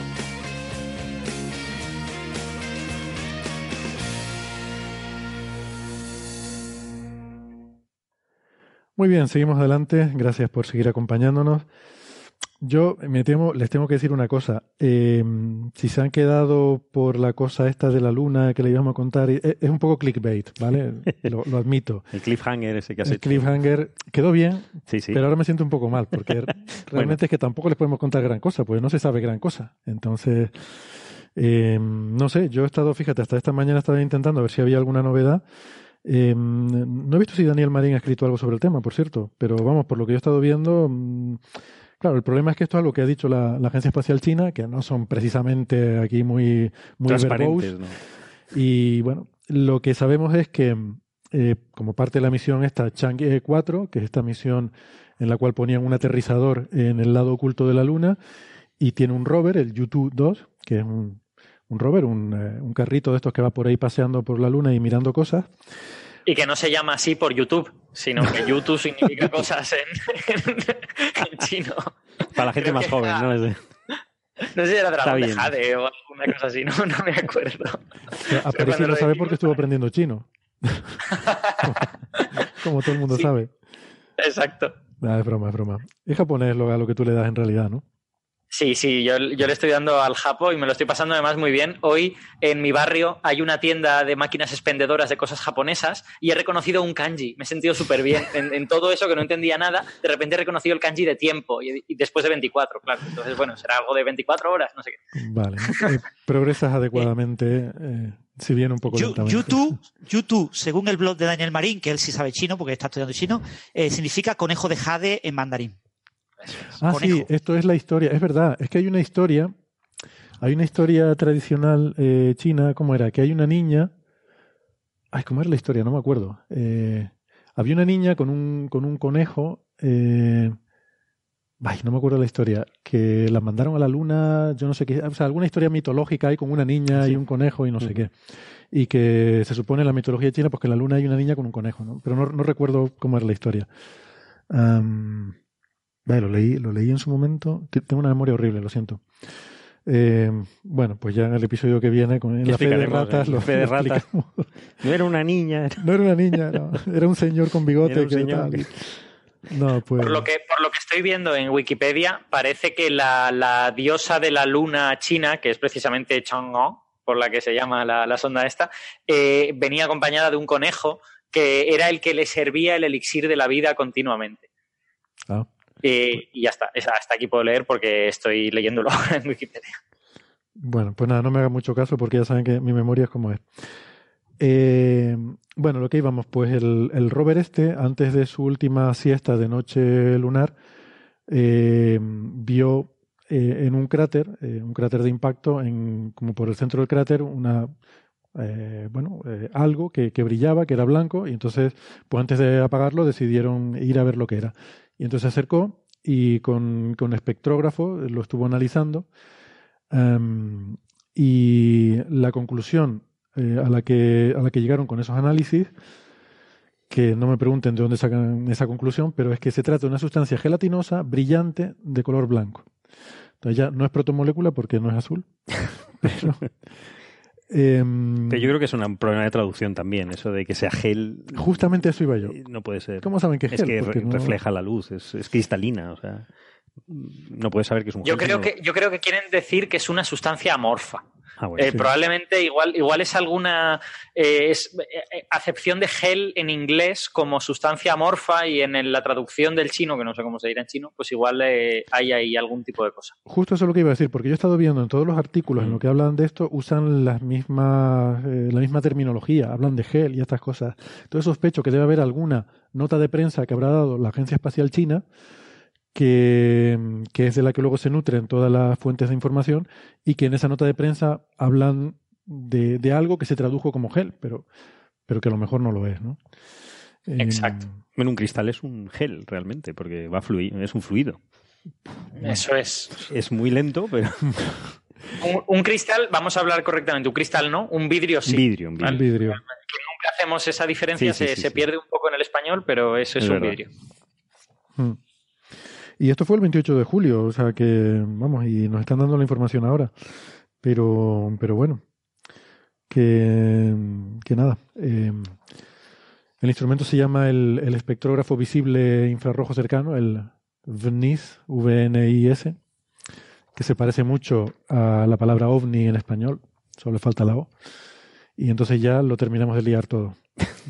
Creo que ya he hecho el. Ya has hecho la falacia. todo. A las referencias absurdas. He cerrado el círculo. La, la falacia ad, ad ovnivem, ¿no? eh, no, que una, una, una, cosa quería, quería decir que es que, eh, aunque efectivamente no se ha dicho nada al respecto de esto, eh, sí he leído en un párrafo en el artículo de Quanta que eh, algunos científicos opinan que lo más probable es que sea algún tipo de vidrio creado por el impacto de, del cráter ese en el que se ha encontrado. Precisamente el hecho de que se haya encontrado en un cráter hace que sea más probable que, que sea alguna especie de vidrio formado a partir del regolito o algo así, por el calor. Pues sí. Eh, bueno, pues nada, veremos qué, qué más se, se, sabe de esto. Eh, de momento eso es lo que hay. O sea, insisto, no, no nos han dado más información y habrá, que ir esperando a que los chinos vayan eh, poco a poco eh, soltando, soltando la información. Mm, Además, esto no se ha publicado en ningún paper ni nada. Quiero decir que. No, no hay ni imagen noticia- tampoco. Es decir, podían poner algo, ¿no? Es verdad, no han puesto la foto tampoco. No, que, que tampoco quieren darse importancia. Es curioso. Sí, Que si la tuviesen, la ponen. ¿no? Es decir, miren, miren, como lo de Ceres, ¿no? Esto, esto es blanco, esto no sabemos qué es. sí. No, tenerlo lo tendrán seguro, pero ¿por qué no, por qué no ponen la foto? No sé, es muy raro, yo no entiendo nada. Exceso de celo, posiblemente, Sí. ¿no? O sea, estas, cuando, com- como son decisiones de marketing, pues habrán de pasar por los jefes y algún jefe habrá dicho, no, no, esto yo le voy a sacar partido porque voy a hacer no sé qué. Bueno, en fin, no, no sé si es mi, mi eh, pesimismo respecto a la naturaleza humana lo que me hace decir esto. No, puede ser que a lo mejor no quieran que les pisen el resultado científico, entonces piensan que si publican la foto, pues igual a alguien puede ocurrírsele cuál es la interpretación correcta y querrán, me imagino, que analizarlo ellos y publicar ellos sus conclusiones antes de que se la puedan pisar, ¿no? Es la única explicación que se me ocurre. Sí, pero como ellos son los que tienen los resultados del espectrómetro este, o sea, publicar la foto tampoco es tan terrible en ese sentido. Ellos siempre van a poder publicar datos de verdad y mucho más sólidos, ¿no? Hmm. No sé. Pues sí, bueno, pues veremos, pues eso es lo que hay. Yo realmente no sé si alguno de ustedes tiene más información, pero creo que hasta aquí podemos leer, ¿no? Pues nada, este fue, este fue breve. Eh, el siguiente asunto que ha tenido a la gente un poco revolucionada últimamente es lo de eh, Starlink, la constelación de satélites de SpaceX, eh, la, empresa de Elon Musk. Eh, ya hemos hablado abundantemente sobre esta idea de poner 12.000 satélites en órbita para ser un proveedor de, Internet alternativo. Y eh, bueno, entre los problemas que supone tener tantos satélites, porque claro, se, se vienen muchas constelaciones, no solo la de Elon Musk, sino hay gente también pensando, ¿no? Samsung está pensando en constelaciones, Google, diferente, con diferente seriedad, con diferente grado de madurez, pero hay diferentes ideas, ¿no?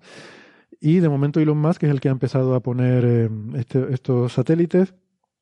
Eh, en un primer lanzamiento, pues se colocaron, creo que fueron 40 satélites, eh, no, 60. 60, y 60 tantos. satélites. Eh, hay previstos cuatro lanzamientos más de aquí a final de año. O sea que a este ritmo serían del orden de 240 satélites adicionales que se irían poniendo. Y bueno, lo que hemos tenido estos días es el primer incidente. Eh, el primer incidente, no, no accidente, porque no ha llegado a pasar nada, pero, pero un uy, uy, uy. Mm. Eh, y mm, deja bastantes dudas sobre el asunto, ¿no? Porque eh, lo que sabemos es que, bueno, la noticia que se dio originariamente es que la Agencia Espacial Europea, la ESA, eh, tuvo que. Lo que se dijo originariamente es que eh, SpaceX se había negado a cambiar de rumbo un satélite que, según se había calculado, llevaba una cierta probabilidad de colisión que llegó a superar la de uno entre 10.000. Eh, de hecho, llegó a superar uno entre, uno entre 1.000 llegó a estar entre una, una entre 590 o algo así, que ya son umbrales. A partir de una entre 10.000 ya se considera que hay que maniobrar. Eh, y lo que se dijo eh, inicialmente es que se había negado. Entonces eso generó cierto revuelo, ¿no? La gente muy enfadada, que, bueno, mira tú estos que acaban de llegar y, ya están liándola con el vecindario. Eh, lo que hemos sabido después, o por lo menos es lo que dice SpaceX, es que ha sido un error, que ellos no es que se negaran, sino que inicialmente, cuando llegó el primer informe, la probabilidad todavía era de una, eh, no recuerdo, pero era más baja que una entre Sí, 10.000. un orden de magnitud más pequeña. Era una, una entre 50.000 eh, en ese primer informe.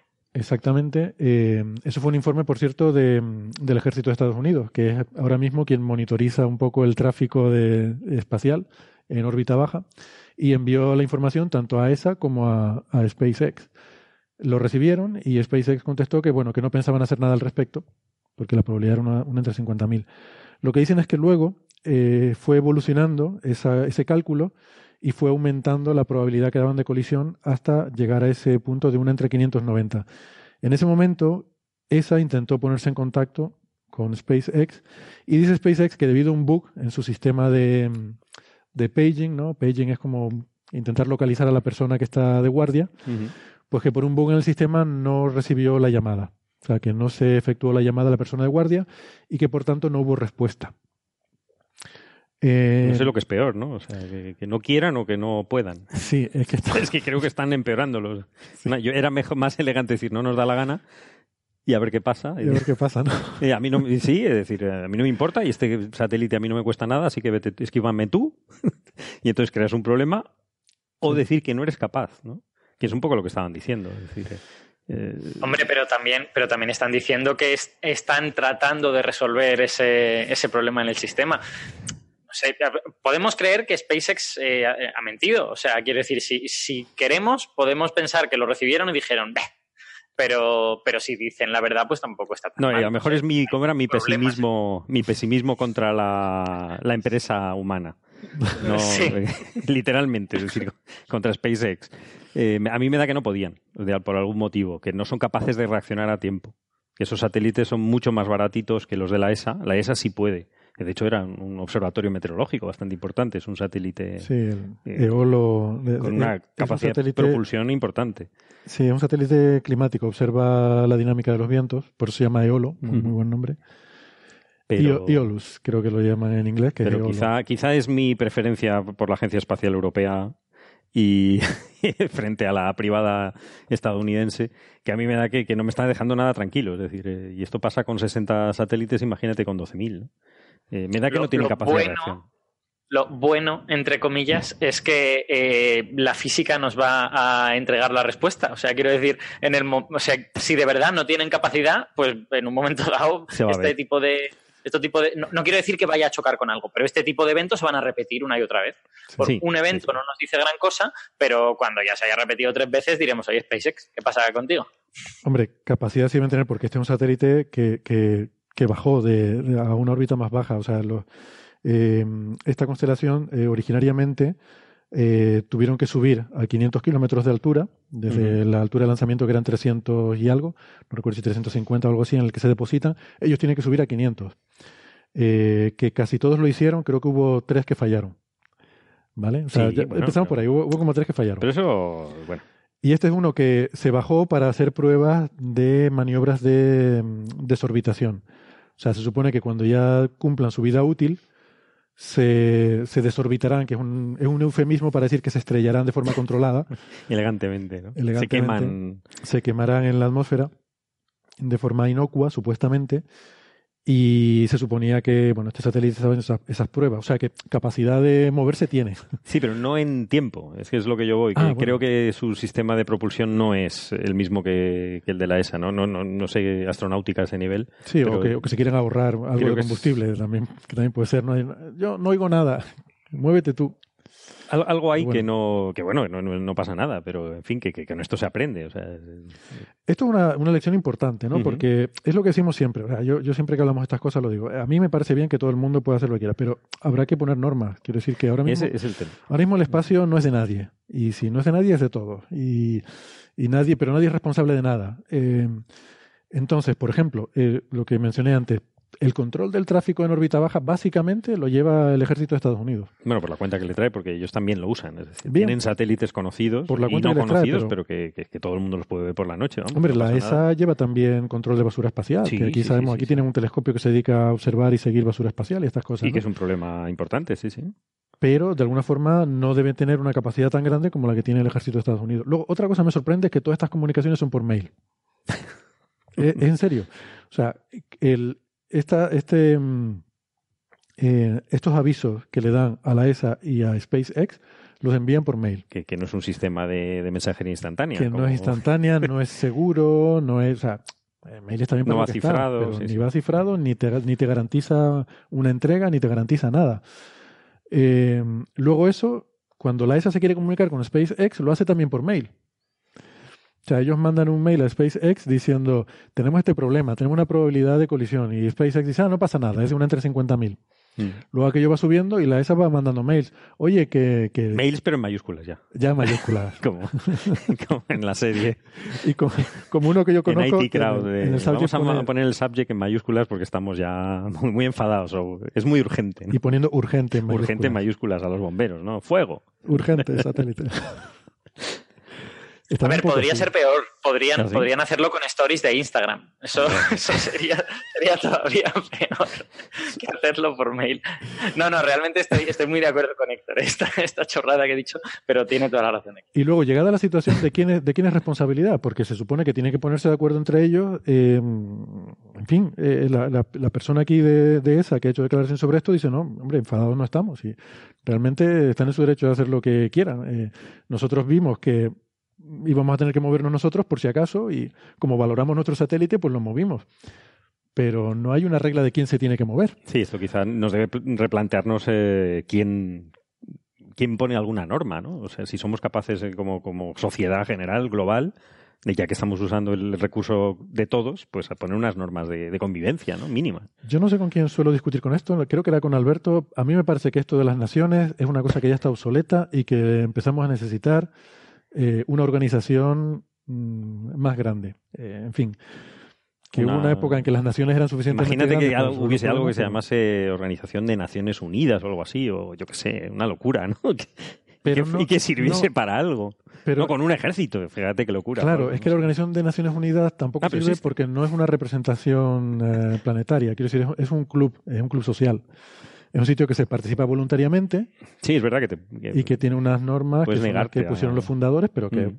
a ver, es como, ¿sabes? Es como ir al club este al que va la gente rica, al, del- al club náutico y a, a hablar con los amigos y tal. Eso es lo que es la ONU, ¿no? Entonces está bien, podrán hacer sus cosas y sus documentos y sus recomendaciones, pero no mandan nada. No, no, desde luego. Claro. Entonces, si, si tú pasas el límite de velocidad por la autopista y te llega una carta del Club Náutico diciendo, se ha pasado usted el límite de velocidad, téngalo en cuenta, pues a lo mejor no haces nada.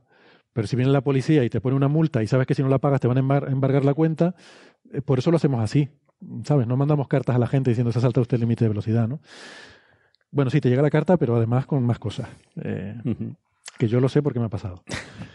Yo, Y- yo tengo que añadir a esto que eh, realmente no discutimos. O sea, si yo estoy de acuerdo contigo en que necesitamos ese tipo de organismos, lo único, y que, y que las naciones están obsoletas, y yo estoy de acuerdo, lo único, lo único que te digo es que eso no va a ocurrir.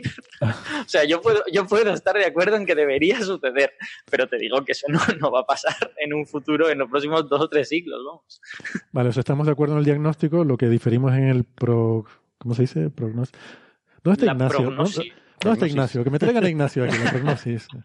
¿Por qué, No, eso solo pasaría si hubiese un enemigo por común. qué no vino, ¿Por qué no vino Ignacio? Que además yo tenía una consulta que hacerle. Tengo un tobillo... Es verdad. Se me ha puesto morado por abajo. Yo Envíaselas todas por hoy. Twitter que le gusta. ¿Se la mando por Twitter? Sí. Vale. Mi, ¿Qué? sobre- mi sobresalto. Ignacio, me sobresalté. Que nada, que nos uniríamos si tuviésemos un enemigo común. Por eso estamos siempre buscando marcianitos en todos lados. Ya. Porque hasta que no venga algo común no nos vamos a unir. Así Tampoco que- si nos uniríamos. ¿eh? La Tampoco, historia, la historia bueno. nos demuestra que contra los conquistadores eh, Sí, hubo- no se unieron, No, la- unieron todos. las claro. tribus conquistadas. Algunos se aliaban Se con aliaban los conquistadores incluso. para fastidiar al, al, al vecino, ¿no? Es verdad. Yo creo que cuando vengan los marcianitos, pues algunos se opondrán y, Y otros se aliarán. Y otros no, nos aliaremos Nos aliaremos a los marcianitos. bueno, con la raza superior. ¿no? sí. A mí el concepto de raza superior me mola mucho. Uy, esto ha quedado grabado. Eh, Sí, la Eh, fiscalía sabrá que esto es broma, ¿no? eh, uf, no, no contaría yo con Bueno, eso. eso lo- Creo lo que lo voy, a, luego. lo voy a cortar, me Yo parece. en tu juicio lo explicaré. Eh, No, en un podcast no pasa nada. Si lo hubieras Ah. puesto en Twitter ya sería como para que te Buah. llevaran a los tribunales. no, en Twitter no me atrevo a poner. No, ni hacerlo con marionetas, nada. eso es un delito gravísimo. En Twitter no me atrevo ni a criticar a Interstellar. O sea, lo- en fin. Haces, bien porque es una película muy buena. Déjalo. Yo lo digo en serio, ¿eh? me gusta. Sí, sí, sí por eso me río. Pero bueno, no estamos hablando de esto, da igual. Perdona, Francis, si vas a decir algo que no era una estupidez. No, bueno, una de las dos asociaciones de astronomía que hay en Málaga, la Asociación Sidio, eh, anoche eh, hubo una eh, mesa redonda sobre la película Interestelar, ¿no? Y me pidieron que interviniera. Yo iba allí a verla de espectador y me dijeron, ponte en la mesa y hablas tú también. Y ahí estuvimos discutiendo sobre la física relativista de la película y sobre los diferentes cálculos, ¿no? El, el que daba la charla, pues tenía muchas ganas de criticar la película y decir que estaba fatal. Y yo, pues claro, me puse a defender a Kip Thor y sus cálculos, ¿no? Yo, yo defiendo también a Gibson y sus cálculos, ¿eh? creo que, que, es lo mejor de la película. Y la película hubiera sido maravillosa si se hubiera hecho con la idea de Kip Thorne. Hmm. Que no sé si sabes la historia, Francis, ¿no? De cómo iba a ser la película antes que la cogiera Nolan. sí, hombre, yo no he leído bien original, pero, pero sí sé cuál es la historia. Hmm. Eh, les recomendamos a los oyentes que no estén familiarizados con el tema que lean el libro de Kip Thorne, eh, La ciencia de Interestelar, que no está traducido al español, por desgracia, pero que se lee muy fácil y que te cuenta toda la historia de la película y, hmm. y mucha gente piensa que Kip Thorne era el asesor científico de la película y en realidad es el padre de la película. ¿no? La película es un homenaje a Kip Thorne. Es más, el libro está escrito con una cierta amargura. O sea, la cantidad, la cantidad de veces que él repite, eh, yo no estoy explicando lo que sucede en la película, estoy dando una explicación que podría dar como cualquier persona que ve la película. O sea, hay, una, hay un cierto tono en el libro de... Eh, yo eso no lo habría hecho así, pero no lo puedo decir. Bueno, lo dice, lo dice. Eh, de verdad eso, el problema es las condiciones del, guion, ¿no? El, que el guion manda y, claro, la historia manda, la historia tiene que ser espectacular y es una obra de Nolan. Entonces, es que había, Nolan. Claro, había un proyecto original que era el de Gibson con eh, Spielberg, si no me equivoco, y mm. luego, luego eso cambió, luego lo cogió Nolan, que a mí me gusta mucho en general como director, me gustan mucho muchas de las películas que ha hecho, pero esta en particular, mm, lo siento, pero no. Sí que es cierto que efectivamente la física del agujero negro y todo eso está maravilloso, pero la historia y todo lo demás. El guion es un ladrillo, pero bueno, eso es otro tema. Pero bueno, son temas diferentes.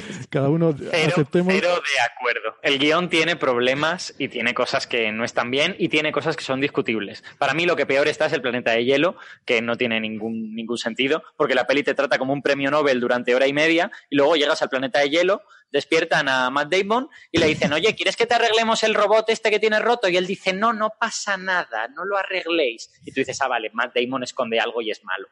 Y, tú, que eres un premio Nobel, te das cuenta y ellos, que son también premio Nobel, no se dan cuenta hasta que Matt Damon les intenta matar a todos. Entonces, bueno, no, tiene ni pies ni cabeza, esa Bueno, a mí, esa parte...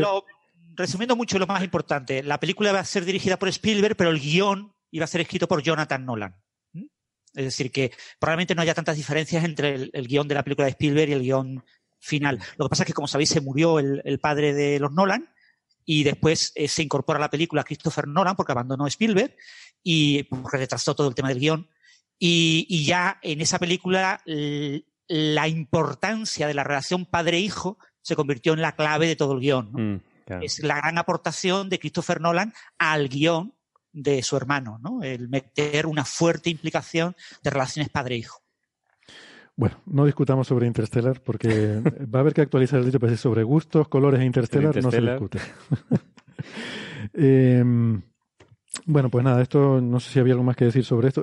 el, punto de este encuentro cercano em, ocurrió eh, no sé cómo definirlo, tengo aquí un mapita delante, pero vamos, muy al sur de, la India, pero, pero a una latitud incluso más alta, o sea, más cerca de la Antártida que el Cabo de Buena Esperanza en África. O sea, está sobre el océano, es que no sé si es océano Índico ya, porque está casi, o casi en el, en el mar Antártico. Sí, Antártico, no sé. O sea, si prolongas la, la punta de la India hacia abajo, hacia el sur, hacia el sur, no hacia abajo, hacia el sur, pues vamos, mm, un poco más abajo del, de la punta de África, del Cabo de Buena Esperanza, pues más o menos a esa altura donde, por donde se encontraron. Em, y, nada, que esto es lo que yo creo que acentúa, y es lo que ha dicho todo el mundo, es la necesidad de mejorar los protocolos. Por supuesto, SpaceX de actualizar su sistema de, de, avisos y mirar el mail con más asiduidad. Em, y pensar, claro, porque ahora porque hay relativamente pocos de estos eventos, pero en algún momento serán tan frecuentes que no podrás estar dependiendo de que un ser humano esté tomando decisiones. Mm. O sea, que habrá que automatizar de alguna forma cómo funcionan estas cosas para que no se produzcan eh, colisiones no deseadas. Que, bueno, que alguna ha habido eh, recientemente, ¿no? En fin. Más temas. Eh, ¿Alguna cosa más sobre esto? ¿Pasamos? Venga, pasamos de tema. Ah, bueno, lo siguiente que quería comentar era una, una, pequeña tontería que estuve pensando el otro día sobre Marte. Así que, como, como siempre que hablamos de Marte, el enemigo, el enemigo. ahí un poco. Marte es lo que conseguirá que se unan las naciones de la Tierra. todos. Para ir a destruirlo. Bueno, pues que resulta que pensando sobre la cosa esta de, eh, de, de, cómo son, de cómo es el día de Marte, intentar imaginarte cómo es un amanecer, cómo es un atardecer. Sabemos, por ejemplo, que Marte es un poco al revés que la Tierra, en el sentido de que nosotros tenemos el cielo azul y en el atardecer es rojizo, ¿no? En Marte el cielo es rojizo y al atardecer y al amanecer es azulado. Es una, una, es una casualidad, no tiene ningún tipo de implicación. Eh, es rojizo el cielo normalmente por el óxido de hierro que, que abunda, ¿no? Y, y, al atardecer se vuelve azulado porque es más eficiente ahí el scattering y vemos más, eh, bueno, curiosamente la misma razón por la cual el cielo terrestre es azulado durante el día. Pero estaba pensando cómo se vería, mm, o sea, cómo sería la cantidad de luz que tenemos, porque sabemos que al estar a mayor distancia de Marte, la iluminación del Sol que llega es menor, ¿no? Como decae con el cuadrado de la distancia, pues es algo así como la mitad. O sea, la, iluminación que, que nos llega al Sol en Marte es como la mitad de la Tierra. Esto es interesante por el tema de los paneles solares, que casi todas las misiones que tenemos en Marte se alimentan con paneles solares. Eh, lo vimos en la película El Marciano, lo importante que era tenerlos limpios y tal pues reciben aproximadamente la mitad, o sea, unos 400 vatios por metro cuadrado de panel. Bueno, y el Curiosity que no ha podido revivir. Eh, exactamente. Porque ¿no? tenía suficiente energía solar. Sí, no ha sido capaz de limpiarse. El Opportunity. De... Opportunity, ¿no? En el, sí, sí. El, Curiosity sigue funcionando. El Curiosity, que me caigo. no, otra... Otro sobresalto. Otra lesión, otro sobresalto, no. La silla, se me... esto del el respaldo divertido este que tiene estas sillas que a veces se suelta. Em, entonces, ¿Cuánto, o sea, por hacernos una idea, ¿no? Eh, ¿A qué tipo de situación correspondería ese, esa mitad de iluminación solar? Pues resulta que si uno hace más o menos los calculitos, eh, pensando en la, luz que llega por metro cuadrado de superficie, es más o menos equivalente a cuando tenemos aquí el Sol a 30 grados del horizonte. Sea, cuando el Sol está a 30 grados, a cada metro cuadrado de terreno le llega la mitad de, de energía. O sea, sería lo que, lo que llegaría en Marte a mediodía. O sea, cuando en Marte el Sol está a mediodía, justo encima de tu mm. cabeza, eh, en un mediodía con el Sol en el cenit, en el ecuador marciano, o donde sea que, el Sol casca desde arriba, pues la iluminación sería comparable a en la Tierra cuando está a 30 grados. ¿Y eso cuando es? Pues ahora mismo, en la península ibérica, sería a las 6 de la tarde. O sea, están ahora mismo estos días en España a las 6 de la tarde, en la España peninsular, eh, la altura a la que está el Sol, pues la, cantidad de luz que llega, la cantidad de energía que llega por metro cuadrado es más o menos la que habría en Marte al mediodía cuando tengas el Sol encima de tu cabeza, en el sitio donde, donde esté encima de tu cabeza, ¿no? Y ya de ahí para abajo. Ojo que eso no quiere decir que la temperatura sea la misma que la que hay aquí, porque la temperatura depende de cosas como la atmósfera que tienes, la densidad de la atmósfera, la cantidad de CO2, etcétera, etcétera. Solo la insolación, digamos, el sol que te, la cantidad de luz que te llega. Sí, exactamente. Pensar un poco en la luz que llega sería, sería más o menos el cálculo. Efectivamente, no tiene nada que ver con, la temperatura. Eh, pues nada, ese era el, calculito tonto. Me, no sé, me parece que da una idea un poco más visual, más intuitiva de, de cuánto es o de cómo es el ambiente ¿no? que, se tiene en Marte y de, y de las dificultades de las cosas que operan con paneles solares allí. Eh, bueno, hay un paper que salió hace poco en, em, en el archive, el 28 de agosto, bueno, hace algo así como una semana. Y es un, es un paper que, que podríamos comentar porque tiene que ver con un tema interesante, ¿no? Em, voy a poner un poco el contexto primero. Eh, resulta que hay esto que se llama el, el exceso de rayos gamma del centro galáctico. Sabemos que desde el centro de la galaxia se observan más rayos gamma de lo que se espera por modelos teóricos de la emisión que tiene que haber allí. Y esto ha generado en los últimos años, poquitos, cierto debate sobre la procedencia de ese exceso. Y una de las, la razón por la que esto es tan interesante es que una de las posibilidades que se ha barajado es que pueda ser debido a aniquilación de materia oscura.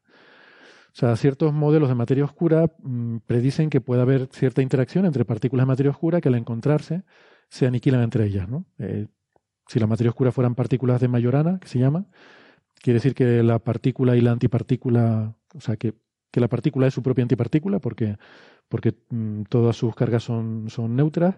Y entonces, si eso ocurre, al encontrarse dos partículas de materia oscura, se aniquilarían, como antes hablaba Carlos, de eh, en este, este par, ¿no? esta inestabilidad de par en las estrellas, al encontrarse partícula y antipartícula se aniquilan. Y eso produce rayos gamma, típicamente. Si eso estuviera ocurriendo, claro, en el centro galáctico esperamos que haya más, eh, más flujo, más cantidad de, materia oscura pasando por allí y a mayor velocidad, y sería más probable que se produzcan estas desintegraciones. Entonces uno esperaría que en el centro de la galaxia pudiéramos ver eh, rayos gamma de materia oscura que se está desintegrando, si todo eso fuera cierto. ¿no? Entonces esa es una de las posibilidades. ¿Qué pasa? Con el paso del tiempo, eh, otros papers que han salido han ido diciendo que no, que probablemente eso no es materia oscura, sino que son fuentes astrofísicas, eh, típicamente estrellas de neutrones, eh, que en su interacción con el medio producen rayos gamma, eh, producen procesos muy energéticos que generan rayos gamma. ¿Cómo se podría distinguir una situación de otra? En principio, la forma más sencilla es pensar que la emisión de la materia oscura debería ser difusa. Debería ser algo más o menos esférico, alrededor del centro de la galaxia, más o menos difuso, porque así es como se espera que sea la distribución de materia oscura. Mientras que los pulsares son puntitos, son, son fuentes puntuales que habría en diferentes sitios. Entonces, si uno puede distinguir si esa emisión es difusa o está, eh, digamos, acumulada en, en, puntitos, pues eso te daría una idea. Lo que pasa es que no tenemos, esto se observa con el, el, telescopio Fermi que está en el espacio y la resolución que tiene es muy, es muy gruesa, o sea, no, no da para, no es HD, por así decirlo, ¿vale? Entonces, mm, en principio tú no puedes Mm, no puedes resolver, no puedes detectar individualmente esos púlsares, ¿no? Lo que ves es la, em, la contribución de todos ellos a la vez. Pero se han desarrollado métodos eh, que se basan en cómo es el, conteo de fotones, porque claro, estas medidas que hace este telescopio ve fotones individuales, o sea, son tan energéticos que tú vas contando fotones individuales. Eh, no es como la luz visible que te llegan chorrocientos mil millones de fotones a la vez y tú solo detectas la intensidad. Entonces, la estadística de conteo de fotones, o sea, el cómo te llegan esos fotones, te da una idea de si vienen em. Esa estadística te, dice si vienen de púlsares o vienen de, materia oscura, básicamente. Y hasta ahora un poco los papers que habían salido básicamente eh, apoyaban más la idea de que son fuentes puntuales. Eh, también por la distribución espacial, que parece que no es esférica. Entonces, hasta ahora más o menos teníamos la idea que eran fuentes puntuales, pero sobre todo basado un poco en esa estadística. ¿no?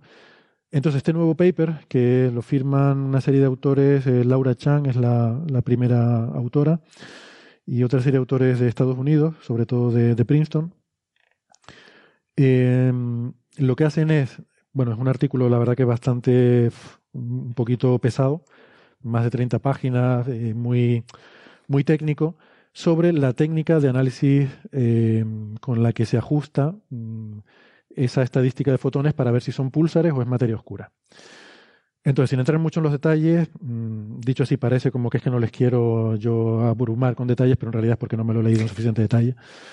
Em, pero sin entrar en esos detalles que no me he leído, lo que ellos hacen es un análisis de la técnica de ajuste y la conclusión a la que llegan es interesante. Dicen, ojo, eh, porque lo que a nosotros nos sale, a ver, ellos analizan de forma artificial, decir, eh, si yo meto esto, mi técnica es capaz de sacar el resultado correcto, sí o no.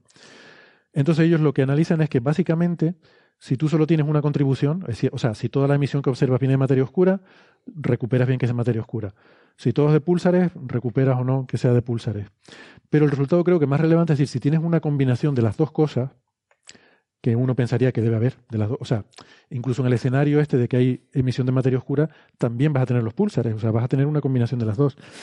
Lo que ellos sacan es que si tienes una combinación de las dos cosas, la técnica se va a equivocar y te va a decir que lo que tienes es eh, púlsares. ¿Vale? Ese es un poco el resumen muy a grosso modo. o sea, nos da una advertencia de que esta técnica mm, funciona bien si solo tienes una de las contribuciones, pero si tienes mezcla de las dos y en la realidad tú esperas tener mezcla de las dos, ojo porque mm, se te va a equivocar. Y entonces, bueno, me pareció interesante por ese resultado para decir, bueno, hasta ahora quizás teníamos echado un poco de lado la hipótesis de que sea materia oscura, pero ahora a lo mejor hay que volver a ponerla sobre la mesa, ¿no? Eh, no hay que descartarla tan rápido. Sí, Alberto. Víctor, una, una pregunta. En el artículo dicen explícitamente qué porcentaje de mezcla, en qué porcentaje de mezcla empieza a fallar. Porque claro, entiendo que si tienes un 99,9% de uno y un 0,1 del otro, pues no fallará. Pero mm. Claro, no es lo mismo que falle a partir del eh, treinta y tantos por ciento del que menos hay que que falle a partir del 3%, ¿no? Sí, sí lo ponen porque, o sea, dan una cantidad dolorosa de detalles de todo lo que hacen, eh, hasta, la mínima como si, no sé, como si les pagaran por palabra, eh, publicada en el... ¿Te, acuerdas cuando en el colegio teníamos que escribir una redacción de mil palabras? Pues da, la, da la, impresión de que, de que tienen que hacer algo así, ¿no? Y mm, vamos, que sí, pero que no me acuerdo cuál era el número. Eh, pero era algo razonable. Quiero decir que, que a poco que tuvieras una combinación significativa, mm, o sea, una proporción significativa, no recuerdo cuánto es significativa, pues ya te empieza, se te empieza a confundir la técnica sí, en mi, en mi opinión, con que la componente minoritaria esté por encima del 10%, eso ya es algo que vas a tener seguro, ¿no? sí. Hombre, si fuese por encima del 40%, pues a lo mejor no, pero, pero por encima del 10 seguro. Sí. sí, yo recuerdo que la, la, idea con la que me quedé era básicamente que lo que uno espera, que es que tenga una contribución más o menos apreciable de las dos cosas, eh, de lo que uno espera si realmente hubiera materia oscura y si fueran partículas que se desintegran al interactuar unas con otras, eh, pues que básicamente mm, te vas a confundir con esta técnica. Es cierto que luego hay otros trabajos que no usan esta técnica, sino que usan la distribución espacial y concluyen que no es esférica, con lo cual eh, no apoyaría, desfavorecería la hipótesis de que sea materia oscura. Mm, pero de nuevo, habría que ver en esa técnica si tienes una contribución de las dos, una contribución esférica de materia oscura y una contribución a lo largo del plano de la galaxia de los púlsares, pues, ¿qué pasaría con eso, no? Bueno, total, que esto me recuerda un poco lo de los agujeros negros primordiales, que primero los quitamos, dijimos no, no pueden mm. ser, pero que luego la gente empezó a decir, bueno, pero si están en clúster, si están en grumos, pues entonces ahora hay que volverlos a considerar, ¿no? Creo que aquí pasa un poco eso, la habíamos quitado esta hipótesis y ahora hay que volverla a considerar y eh, a lo mejor intentar hilar un poco más fino, ¿no? No sé si han leído algo, tienen opinión al respecto. Sí, solamente comentar una cosita. El, gran problema que tienen los modelos de materia oscura es que, eh, bueno, lo que estamos aquí hablando de una señal del orden de 30, 40 gigaelectronvoltios, es una región en la que observa Fermi. Eh, los candidatos a materia oscura con esas masas, pues están estudiando, porque estamos hablando de, de una masa eh, maravillosamente bien colocada en un conjunto de átomos en la tabla periódica. Hay muchos átomos entre 30 y, y, 50 eh, de masa atómica, ¿no? Entonces podemos utilizarlo como detectores. Entonces, este tipo de, señal tiene ese gran inconveniente, y es que eh, si el origen es la aniquilación de materia oscura, tiene que ser una partícula de materia oscura en el rango donde más estamos buscando partículas de materia oscura y donde no las estamos encontrando. Donde hay límites de exclusión muy buenos, con lo que la mayor parte de los experimentos de materia oscura te descartan este tipo de señal.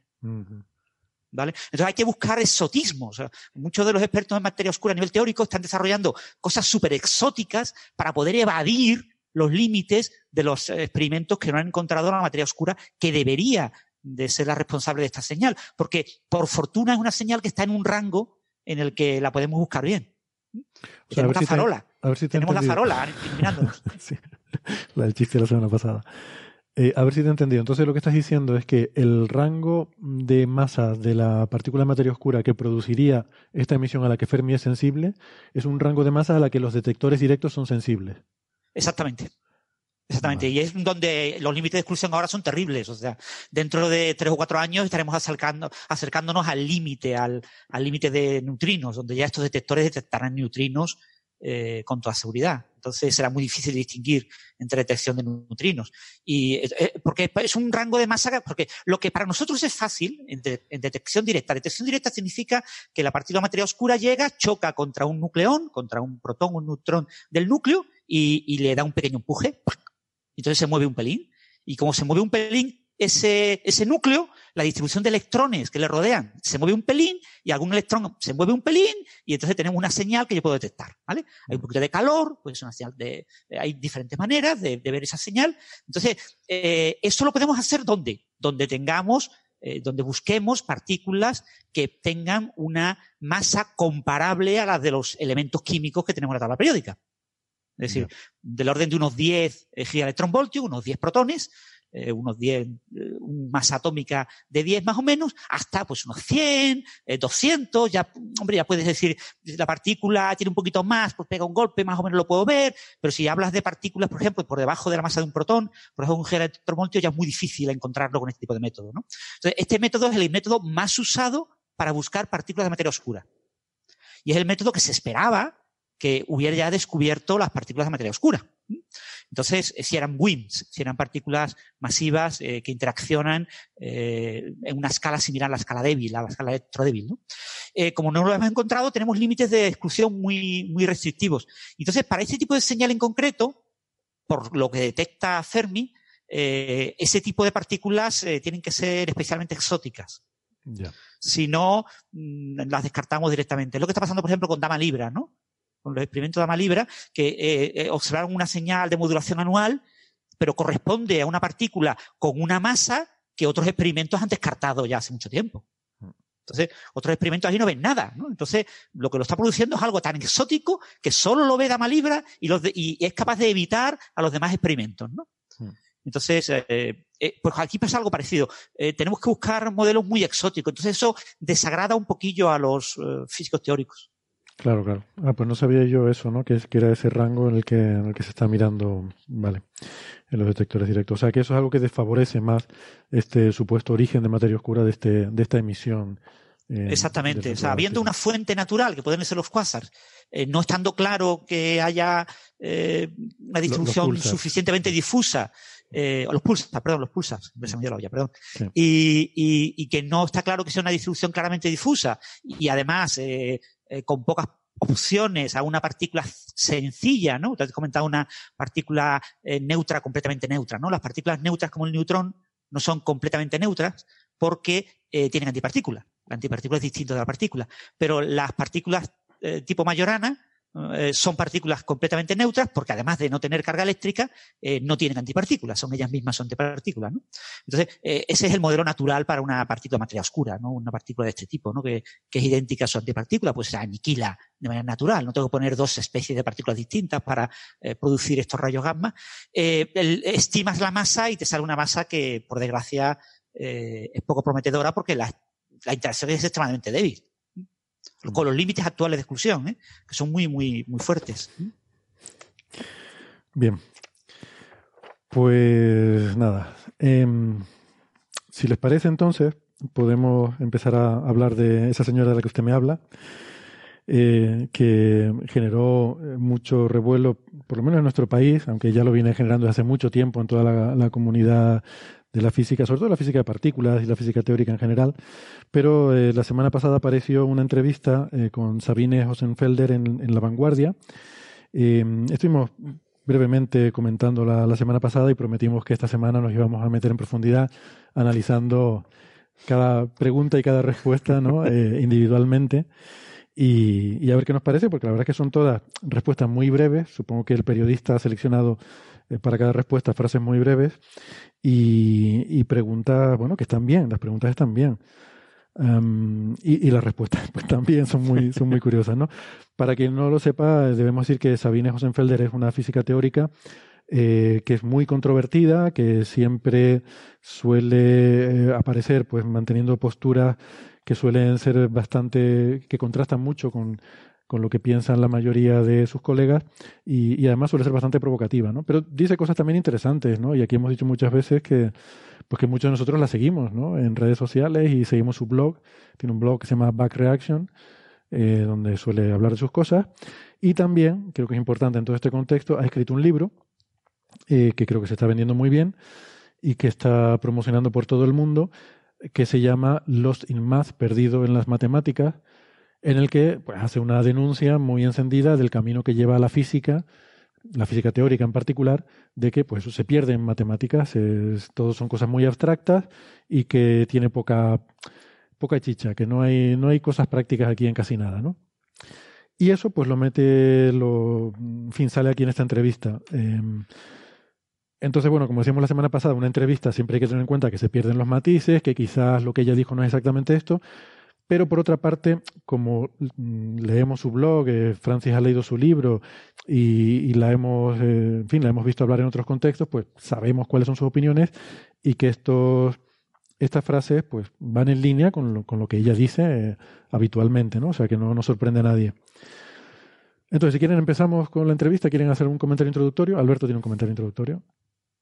Sí, a mí la actitud de Sabine me parece un completo disparate. Esto es lo fundamental que tengo que decir sobre entrevista. y no me podía aguantar más, lo siento. Vale, vale, no, está, bien. yo estoy de acuerdo. Lo que pasa es que creo que está buscado. O sea, que eh, ella es una persona que es polémica, pero además aposta y, además que es una, una, física importante en su campo. Es decir, tiene unas publicaciones muy respetables. Es decir, que no es polémica porque le apetece serlo. O sea, mm. ha elegido esa vía, pero que me parece un disparate la entrevista también. De acuerdo. Sí, yo.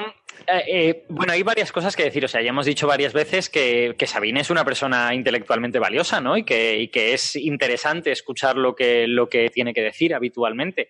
Yo no estoy seguro de hasta qué punto en esta entrevista pues se ha perdido todo eso interesante que Sabine tiene al reducir las respuestas tanto, ¿no? Porque, como dijo Francis la semana pasada, es una entrevista para la contraportada de, La Vanguardia y es un y es muy corta. Y entonces todas las respuestas son como, pues no sé, de, 20 palabras o 30 palabras, como mucho.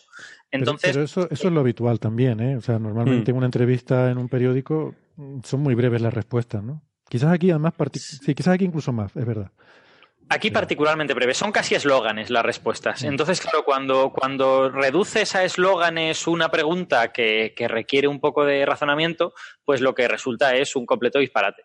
Yo no, yo no sé, o sea, no me he atrevido a decir que la propia entrevista es un disparate. Yo creo que las preguntas son razonables, pero las respuestas no tienen ningún sentido. Entonces, claro, cuando, cuando eso sucede, o sea, yo, yo la verdad es que me, me, indigné bastante. O sea, cuando lo leí me enfadé muchísimo y estuve como cinco minutos eh, echando culebras por la boca. Ahora ya estoy tranquilo. Soy... Estás calmado, ¿no? Por eso quisimos dejarlo una semana, para dejarlo reposar bien y que te tranquilizara.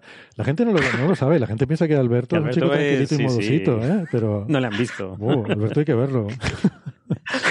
No, yo lo que pasa es que no me gusto a mí mismo cuando me enfado, entonces procuro no mostrarlo al mundo ¿Cómo, ¿Cómo, era la frase de, de David Banner? Eh, no me haga enfadar, señor. No, no, no, no le gustaré. No, no le gusta me enfado o algo así. No le gustará verme enfadado. señor, ¿cómo se llama? Magui, Magui era el policía, ¿no? Bueno. Pues nada, la, entrevista empieza con un titular, que el, el, titular sale luego en la entrevista, así que lo comentamos luego. El titular es, gastar más en el acelerador de partículas es tirar el dinero. Y esto yo creo que es un poco el... Bueno, la verdad que es un buen titular, porque resume bastante lo, que dice, ¿no? Em, ahora comentamos el titular cuando lleguemos a la pregunta en la que responde eso. Hay un primer párrafo en el que yo quería decir algo. Hay un primer párrafo en el que el periodista Luis Amiguet, que creo que ha hecho un buen trabajo, eh, hace una introducción al tema eh, y habla de Sabine y del CERN y del LHC. Y dice, pero dice dos cosas con las que yo discrepo y les quiero preguntar a ustedes que son los expertos. Dice, pero es indiscutible, dice en el artículo Luis Amiguet, dice, pero es indiscutible que deberíamos estudiar mejor en qué invertimos el dinero público para investigar, porque ahora mismo ese debate es inexistente en la Unión Europea. Yo discrepo mucho, porque además esto no lo... Hombre, claro, esa, afirmación es completamente falsa. Esta afirmación es falsa. Y además no, lo, no lo circunscribe al ámbito de la física teórica, con lo cual yo me siento con autoridad para decir, mira, por lo menos en mi campo, esto no es cierto existen unos paneles, tanto los gobiernos como a nivel europeo, que son los que deciden la financiación, cómo se distribuye, cómo se concede, y además hay jerarquías, hay diferentes niveles, diferentes proyectos, y eh, eso lo hacen expertos normalmente, no son los políticos los que deciden eh, ese tipo de, distribuciones, y hay unas peleas tremendas, entonces decir que ese debate no existe, cuando realmente hay peleas encarnizadas sobre cómo se tienen que, y además es normal que lo haya, Mm, me parece una sobresimplificación y me parece que deja una idea equivocada en el lector. Yo, yo intuyo que lo que Luis quiere decir, es pues su intuición, ¿eh? o sea, no quiero decir, no, lo conozco personalmente ni, ni sé cómo piensa. Intuyo que lo que quiere decir es que el debate no está en la sociedad general, Que, que, es verdad que los ciudadanos no discuten sobre si hay que financiar ah. el LHC o hay que financiar otras cosas. Y en eso, claro que estamos de acuerdo. Y todos, yo creo que precisamente los que estamos aquí somos gente que tratamos de empujar en la dirección de que la sociedad se interese por la ciencia y piense estas cosas. Pero claro, mientras a la sociedad le dé completamente igual la ciencia, pues difícilmente discutirán sobre esto. Creo que tienes razón, Alberto, sí. Eh, y un detallito que quizás a veces olvidamos. El, eh, esto se discute en conferencias científicas, ¿vale? O sea, ¿cuál es el futuro? ¿Cuál es la estrategia europea en física de partículas? Se debate cada pocos años, cada dos o tres años. Este año en Granada, estoy leyendo desde el 13 de mayo al 16 de mayo, ha habido la conferencia más reciente sobre este tema, en la que se reúnen grandes expertos, fundamentalmente para decidir en qué nos gastamos el dinero que va dirigido al CER para la próxima década, para 2020 a 2030. ¿no? Si apoyamos una extensión del LHC aumentando su luminosidad, el HL-LHC, aumentando su energía, el HE-LHC, si favorecemos el desarrollo de nuevos tipos de colisionadores, por ejemplo, de muones, eh, ¿qué vamos a hacer? ¿no? en los próximos años. Y eso se debate entre, obviamente, entre expertos. ¿no? Cuando eh, ocurrió esta conferencia, que fue aquí en Granada, eh, a nivel local, los medios locales en Granada y, algunos aquí en Andalucía se hizo eco, pero hubo muy poco eco a nivel nacional. ¿eh? Muy pocos medios a nivel nacional se hicieron eco de que algo tan relevante se estaba realizando y se estaba tomando la decisión en España. ¿no? Mm. Eh, el año pasado fue en Japón eh, y fue ya a nivel internacional, a nivel mundial. ¿no? Entonces, ese tipo de decisiones son decisiones de carácter técnico. Sí. E involucran inversiones de tipo 20.000 millones de, euros en, en 10 años. Mm. o, en 20 años. Mm. Que no son tanto dinero si lo, lo miras porque son cosas a muy largo plazo. Mm. Hay que ponerlo, yo siempre digo, hay que ponerlo en, presupuestos de películas. Eh, realmente veríamos la ciencia con otros ojos si dijéramos, no, este colisionador cuesta como tres avatars o como ¿sabes? O, como la mitad de la serie de Juego de Tronos, o como no sé qué. Creo que las veríamos. Siempre digo, ¿no? La, analogía esa de que mandar una misión a Marte cuesta menos que hacer una película sobre Marte, ¿no? La, película del marciano costó más que, bueno, no más que el Curiosity, pero más que algunas misiones que se han, que se han mandado a Marte, sí. Eh, Vale, y luego otra frase que, entonces sí, estoy de acuerdo con Alberto, cuando dice ese debate no existe en la Unión Europea, yo lo había entendido como institucional, como la Unión Europea como institución, pero quizás se refiere a nivel social. O sea, quizás la sociedad está un poco al margen de estas cosas y ahí sí que estaría de acuerdo. Pero quizás es que la sociedad, en mi opinión, no tenga que entrar a ese nivel tan técnico. Es decir, es lo que dice Francis. Las propias, cada, cada, cada grupo de, física o, de, de, la parte científica que corresponda es quien debe decidir entre esos expertos qué parte de esa, de esa, de esa investigación se debe llevar a cabo. Eh, la sociedad, mm, pues yo creo que no tiene que entrar en, esos detalles, ¿no? Y además, en este caso, Sabine se está metiendo con una cosa que no le corresponde, se está metiendo con otro campo que no es el suyo, porque luego llegarás a la pregunta ¿en qué entonces en qué hay que gastarse el dinero? Entonces dirá pues algo a lo que se dedica ella, ¿no? Entonces quizá eso es lo, que a mí me parece incorrecto de, de la respuesta de, de Sabine, ¿no? Sí, Alberto bueno, yo, en mi opinión sobre lo que ha dicho Carlos, yo no estoy totalmente de acuerdo. O sea, entiendo lo que quieres decir, que, sería que, lo lógico es que las personas que sepan de una cosa son las que. Fíjense ustedes cómo se discrepan este programa. Yo no estoy totalmente, de acuerdo, ¿no? igual que en la este política, esto es igual que en la política. A este paso nunca vamos a llegar a la tele, chicos. O sea, esto... espero que no, espero que no. Pero que lo que, lo que quiero decir es, eh, tampoco somos eh, yo creo que el lugar, el ámbito donde se llevan a cabo las discusiones públicas con recorrido en la sociedad, pues es el Parlamento y todos estos lugares, ¿no? Entonces, eh, los ciudadanos de a pie no sabemos mucho de economía, al menos yo por lo menos casi nada, pero los partidos políticos me venden cosas de sistemas económicos y apoyando o no apoyando a ciertos partidos, de alguna manera eh, llevamos a cabo un debate económico. El problema es que en el mundo científico eso no existe. O sea, los partidos políticos no nos venden una política científica porque no tienen ni idea o no les interesa o qué sé yo. Y por lo tanto, en, ese foro del debate público que es el Parlamento, esto no ocurre. Eh, ¿Eso es culpa solo de los políticos? No. Si es culpa de ellos, claro, también es culpa de la sociedad. Si a la sociedad le interesara la ciencia, le diría a los políticos, oiga, usted, deme ideas acerca de esto. O sea, que es un poco como una culpa colectiva, ¿no? De alguna manera. Y expresarlo como lo expresa Luis en, esa, en ese párrafo inicial, como diciendo que, bueno, que esto es una cosa oscura y que estamos eh, tal, pues, pues no, simplemente pues es una consecuencia triste, creo yo, del desinterés general de la sociedad por estas cuestiones. Bueno, pues eso en cuanto a la primera frase que me parece muy resaltable. Hay otra segunda frase en esa introducción en la que dice eh, que Felder no pida nada para ella y que solo hable de gastar menos y mejor en ciencia debería hacernos reflexionar. Eh, y aquí lo que está diciendo el periodista es que esta persona está haciendo una crítica eh, sin ser parte interesada porque ella no pide nada para ella, ¿no? Eh, y que por tanto hay que escuchar sus opiniones con mayor atención. Yo en esto no estoy de acuerdo. Es decir, la, las opiniones de Felder no son desinteresadas. Ella está ganando dinero vendiendo un libro. Ella gana dinero vendiendo artículos y además legítimamente y está muy bien que lo haga. O sea, ella promociona activamente sus productos y yo la he visto en redes sociales porque la sigo, que había puesto un artículo que había publicado con Stacy McGo en New Scientist eh, que requería suscripción para verlo y un alguien en esa red social preguntaba, ¿alguien me puede mandar el PDF del artículo?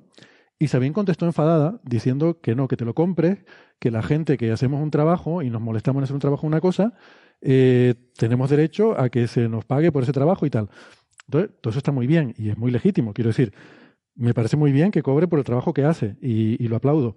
Pero entonces que no me vendan que no tiene interés. Sí tiene interés porque ella genera polémica, esta entrevista es una forma de generar polémica y es una forma de vender su libro, que es un libro que es polémico, que sabemos que lo polémico vende más. Claro. Entonces, yo no voy a hacer una falacia aquí de decir que no hay que hacerle caso porque esté vendiendo su libro. Está muy bien que esté vendiendo su libro y no me parece mal nada de eso. Lo que, o sea, no quiero hacer la demagogia de decir que porque está de alguna forma ganando dinero con eso, mm, no, haya que, que sea cierto. No, es una demagogia, pero también es demagogia decir que lo está haciendo desinteresadamente, entonces hay que hacerle no, pero caso. Es, que no, es, no es, es, falso, es decir, que al final de la entrevista dice, ¿pero qué lo dedicaría? Dice, pues a la gravedad cuántica. Dice, hombre, nos ha fastidiado que sea lo que se dedica a ella, o lo que le interesa a ella. Es decir, que no, no, es desinteresado en absoluto. Ya. Es más, esa frase, esa frase de Luis, en mi opinión, es eh, de lo más grave de todo el artículo, porque eh, él denota, o sea, cuando él dice que habría que gastar menos y mejor en ciencia, de alguna manera le ha comprado el, discurso, le ha comprado que se está derrochando y por lo mm. tanto hay que dejar de derrochar y gastar menos y gastar menos es gastar mejor. Eso puede ser verdad o puede no ser verdad. Claro, si tú le compras el discurso a Sabine, entonces eso es verdad. Y eso es mal periodismo, en mi opinión. Esta, esta semana hemos tenido una discusión en Twitter, que no hace falta que nos extendamos mucho, porque en un programa de radio de, Onda Cero precisamente, entrevistaron a un, a un, cretino que tiene un equipo de fútbol y que le ha llamado el, el equipo de fútbol de la Tierra Plana, ¿vale? Y la gente decía que estaba mal entrevistar a ese señor. Y yo defendí un poco que está bien entrevistarle si es para desnudarle, si es para dejar a las claras cómo es el personaje. Claro, lo que no tiene que hacer un periodista en ningún caso es comprarle el discurso. Si le compras el discurso al personaje, estás haciendo mal tu trabajo, porque estás de alguna manera haciendo un artículo laudatorio. O sea, el, el, objetivo del periodista tiene que ser ser neutro, tiene que ser estar, estar lejos del personaje. Y creo que Luis falla en esa, en esa frase y de una manera muy sutil, que quizá no todo el mundo se dé cuenta, le compra el discurso y lo convierte en una frase que, que es muy fácil de estar de acuerdo, ¿no? Pues, pues sí, hay que gastar menos y mejor, ¿no? Porque asumimos que estamos derrochando. Pero ¿y si no se está derrochando? ¿Y si realmente ese dinero está bien empleado? Entonces, ¿qué? Bueno, luego a mí la entrevista sí que me parece que está bien. O sea, las preguntas sí son preguntas de periodista, ¿no? En el que le, pero ¿y por qué? ¿Y por qué? Le intenta sacar las cosquillas, ¿no? Entonces, eh, bueno. Si me permitís un pequeñísimo comentario en relación a qué es ahora eh, José Felder, qué es ahora Sabine, ¿no? ¿Qué, hace? ¿Qué investiga? ¿no? Eh, Sabine ha tenido muchos problemas porque eh, ella estuvo en el Perimeter Institute en Canadá, en Waterloo, y, allí mm, trabajaba fundamentalmente en gravedad cuántica y su blog tenía pues muchas cosas de, gravedad cuántica, física de partículas, etcétera, física fundamental, se metía también un poco con otros temas, pero cuando eh, consigue el último postdoc, pues no ha conseguido financiación, ¿vale? Ha tenido muchos problemas de financiación. Eh, ahora mismo está, su único proyecto de investigación es un proyecto financiado para hacer cienciometría, para hacer bibliometría, para hacer estudios estadísticos de publicaciones científicas. Es un proyecto de la fundación esta, la FQ, FXQI, que financia a gente que no logra financiación por otros sitios. Eh, mm, su anterior proyecto no era tampoco de gravedad cuántica, era, eh, o sea, eh, ella ha tenido mm, cuatro, tres, cuatro años últimos en los que no ha tenido financiación en su línea de investigación y en la que ella decía en su blog, estoy investigando gratis. Yo trabajo yo soy experta en gravedad cuántica, yo trabajo en gravedad cuántica, pero lo hago gratis porque no me quieren financiar. No he logrado conseguir financiación. Entonces me estoy sustentando de financiación completamente al margen de la academia, ¿no? de, la, financiación pública, estándar, europea, etcétera. ¿no? Entonces, varias instituciones, fundamentalmente porque querían apoyar a alguien que en la blogosfera tiene el impacto mediático que tiene eh, Sabine, pues querían apoyarla y se ha apoyado de muchas maneras. ¿no? Entonces ella ahora prácticamente ya no investiga, o sea, está mm, dirigiendo el trabajo de un chaval en cosas de, de bibliometría, cienciometría, etcétera, ha desarrollado una aplicación software para eh, analizar las estadísticas de citas en Archive y cuatro cositas, pero ahora mismo básicamente se dedica a criticar. ¿Vale? Su misión ahora, ella es escritora, ella es divulgadora, ella vive de publicar eh, como freelance eh, artículos en diferentes medios, eh, su marido mantiene su línea investigadora y bueno, ella se dedica ahora a ser, pues eso, ahora es divulgadora, ¿vale? Es, es una, una, pena, es una pena que una persona muy valiosa y que estaba haciendo una investigación teórica muy interesante haya acabado en la divulgación. Pero bueno, no es la única, hay mucha gente que, que ha acabado ahí ella tiene ese resquemor de que ha acabado obligada, ¿eh? Claro, eso es. Esa es la pena. La pena es que haya acabado obligado. Si una persona brillante se quiere dedicar a la divulgación, eso está muy bien. No, pasa nada. pero... tú eres un buen ejemplo, por ejemplo. bueno, salvo la parte brillante, bueno, da igual. no, pero tú eres brillante también. Pero bueno, te quiero decir que también tampoco ha hecho grandes eh, logros. Lo que pasa es que ha firmado algunos artículos gente muy relevante en, en el área y eso han tenido bastantes citas, ¿no? Pero después ella también ha tenido mucha investigación al margen. Pero quiero situar eso, es decir, ahora mismo Sabine está en una situación en la que eh, ella no pide dinero porque no se lo van a dar, ¿vale? O sea, ella no puede decir yo pido dinero para que se investigue en tal, en mi, en mi línea de investigación, porque prácticamente ella lo ha dicho en el blog varias veces y ya lo tiene abandonado. Mm. Bueno, eh, pues si quiere pasamos entonces ya a las preguntas. Le preguntan, ¿por qué critica usted la física tal como se hace hoy? Y ella dice, solo, yo solo hablo de la física fundamental, estoy resumiendo un poco la respuesta, dice, no hablo de otras ramas. Aquí voy a discrepar porque justamente ayer además publicó en su blog, ayer, que mm. aquí lo tiene Carlos imprimido, eh, en su blog Back Reaction, en el que le atiza a LIGO por todas partes, ¿no? Bueno, se puede decir que eso también es física fundamental, pero, pero vamos, también la hemos visto criticar otras muchas cosas eh, en otros ámbitos. Le mm. atiza al LIGO de manera bastante demagógica, podríamos añadir, pero bueno, eso ya lo veremos luego. Sí, es, curioso porque se tira un blog mm. básicamente cuestionando cuestionando las, eh, las detecciones del LIGO, un poco siguiéndole, haciéndole mucho seguidismo a este grupo en Dinamarca del, del Niels Bohr Institute, que mm. había puesto en duda esas detecciones, que bueno, eh, básicamente en la comunidad creo que nadie les ha hecho mucho caso, aparte de para decirles, mira, lo estás haciendo mal. Y aquí, pues Sabine les da, les da pábulo, un poco les compra los argumentos, hmm. dice que es muy sospechoso que todavía no hayan encontrado una, un evento con contrapartida óptica que haya sido confirmado por otros, eh, por otros medios y que el único que se encontró con contrapartida óptica fue, digamos que la alerta se, se, sacó después de que hubiera venido la alerta de rayos gamma, ¿no? Entonces, como que poniéndolo también en sospecha de que hubiera, hubieran trapicheado, bueno, dice una serie de cosas y luego al hmm. final dice, pero bueno, no estoy cuestionando las detecciones del LIGO. Bueno, pues si no lo estás cuestionando, lo parece mucho. Sí, no, y pone la falacia del premio Nobel. Y dice, bueno, esto tiene un premio Nobel, como diciendo, mm, ya que si tiene un premio Nobel nos creemos todo, ¿no? Está siempre usando un argumento, mm, pues nada elegante, ¿no? Eh, como intentando, muy demagógico, ¿no? Intentando eh, hacer parecer que, que sus críticas están muy bien fundadas cuando realmente es una opinión, pues, y además muy minoritaria, ¿no? Es decir, que duda hasta de, de, los errores que puede tener Laigo. Está, como implicando que las detecciones son, pueden ser errores, pueden ser atmosféricos del tema terrestre. Y luego ella habla de sí mismo en tercera persona, que a mí ya me parece un poco ya pasarse de, de los límites de todo, ¿no? Es decir, no sé, mm, no el me artículo hace es tan, El artículo es tan demagógico mm. que en algún momento es, eh, es, sería casi cómico. O sea, es una. Porque el, el artículo no dice esta cosa está mal, pero dice literalmente cosas del tipo eh, una, una, segunda colisión entre estrella de neutrones y agujero negro en el 17 de agosto fue retractada. Punto. Asumiendo que eso es algo malo. O sea, quiero decir, no dice, no dice nada al respecto, solo dice fue retractada. Pero claro, con todo el tono general, asumes que eso es algo como que pone en duda, ¿no? Bueno, si tuvieron que retractar, será que no hacen muy bien las cosas, ¿no? Luego sigue diciendo, ah, y luego están los glitches. Luego están estos, estos pequeños errores, como si los experimentos todos funcionaran maravillosamente a la primera y mm. ninguno tuviese Es que quiero decir, es, es, eh, es delirante. Si lees entre líneas, es, tan demagógico que llega a ser eh, imaginario, prácticamente. Hmm. Sí, además hay una parte en la que dice, recordemos que el grupo este de, Dinamarca no ha sido capaz de reproducir eh, los resultados y tú dices, bueno, aquí estuvimos comentando cuando en la colaboración LIGO les dijeron que les habían invitado a que fueran ahí para enseñarles a, hacerlo y dijeron que no, que ellos lo están haciendo con su propio método, que eh, se les ha criticado mucho por, por parte de, la comunidad, ¿no? Entonces, mm, digamos que da más peso a eso, eh, cuyo, cuya metodología ha sido, eh, ha sido bastante denostada, que a la colaboración de, de mil y pico investigadores mm. de muchas instituciones, ¿no? Pero bueno, eh, es la razón por la que es famosa al final es famosa por este tipo de cosas. Lo que pasa es que pone el nivel del History Channel, ¿no? Cuando salen las cosas de alienígenas, ¿no? Dice, no decimos que son alienígenas, pero, qué curioso, ¿no?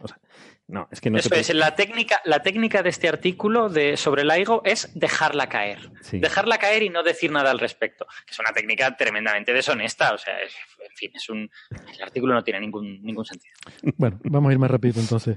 Eh, creo que me voy a saltar algunas, salvo que ustedes quieran comentar algo. Eh, bueno, sí. Bueno, Héctor, eh, comentar de, la de esta primera pregunta también que responde Sabine que en los últimos 40 años no ha habido ningún progreso en física fundamental, ¿vale? O sea, en los últimos 40 años, para que los eh, lectores no tengan, los oyentes no tengan que, restar, es desde 1979.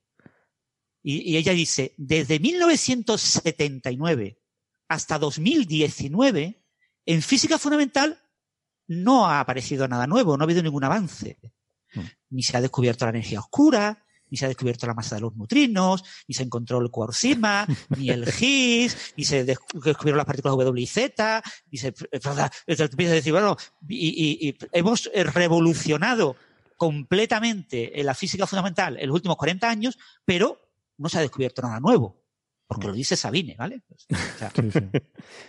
Es, es, es, una actitud, es una actitud que eh, se supone que es muy crítica, pero cuando la analizas en realidad lo que es un poco delirante, ¿no? Es que no tiene nada que ver, que ver con la realidad. Pero es que luego, fíjate, es que eso hila con la siguiente pregunta. Vamos a continuar porque dice, pero acaban de demostrar que existe el bosón de Higgs en el acelerador del CERN, le, pregunta el periodista. Y dice Sabine, el bosón se, se, describió, se describió en 1960, hace casi 60 años. Y la constante cosmológica, Francis, esto va por ti, o sea, la energía oscura, ya fue avanzada por Einstein hace 100. O sea, vale. o sea, ya si, si nos ponemos así. Otros descubrimientos como medir la masa de los neutrinos parten de una teoría que es de los años 50. Bueno, entonces yo diría que desde Aristóteles para acá no se ha descubierto nada, porque ya todavía un griego que dijo que en algún momento, ¿no? Eso es. Efectivamente. Es que llegamos a la Luna. No, no, pero la Luna ya se había visto desde hace miles de años. Se veía siempre, claro. ya sabíamos que estaba ahí la Luna. a la Luna con la novela de, Julio, de Verne. De Verne. Claro, qué necesidad. Ya, mira tú. Y antes de eso, eh, yo qué sé. O sea, lo que está diciendo es que no hace falta descubrir cosas, no hace falta medir, no hace falta saber en qué masa estaba el bosón de Higgs o confirmar que realmente existía y descartar entonces todas las otras teorías eh, que no tenían un, no sé, o sea, esta, esta respuesta para mí me parece casi anticientífica, o sea, es antiempirista. Es antiempirista, es lo que estaba pensando, que ella es un ataque directo a la, a la, medida, a los empiristas, ¿no? Es decir, y está muy feo siendo ella teórica, o sea... Sí, sí, esto podría ser la señora del Ortega que dice el empirismo ha hecho mucho daño, ¿no? A mí el empirismo me ha hecho mucho daño, o sea...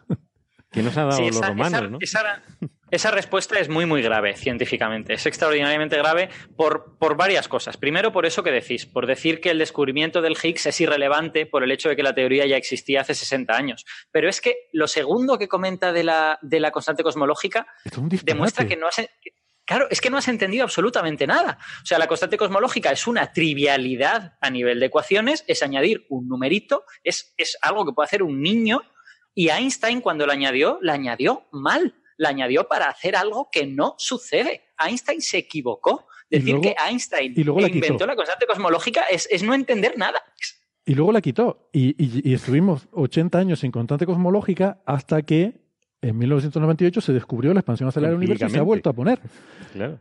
Claro. Gracias Eso a es. ese descubrimiento hemos recuperado la constante cosmológica que se había quitado. Eh, la Y ahora la entendemos, ahora sabemos que eso está sucediendo realmente. Cuando Einstein lo puso, lo puso, como todo el mundo sabe, por, por eh, prejuicios filosóficos, ¿no? Porque quería que, que el universo no se mantuviera estático y todas estas cosas. Y bueno, cuando se observó que el universo se expandía, pues aquello no tenía ningún sentido. Y después recordar un punto importante, que lo que se descubrió en el 98 fue la expansión acelerada de- del espacio-tiempo, que eso implica la existencia de una nueva sustancia, vamos a llamarle energía oscura, y que la explicación más sencilla y más trivial en las ecuaciones, como dice Alberto, de la energía oscura es añadir la constante cosmológica de Einstein. Pero ¿es la explicación correcta? No lo sabemos. Es decir, esto no es una cuestión que yo añado, eh, yo he añadido una nueva sustancia al contenido del universo que tiene una serie de propiedades y a la que llamo energía oscura, eh, que sé que está ahí, pero no sé muy bien lo que es.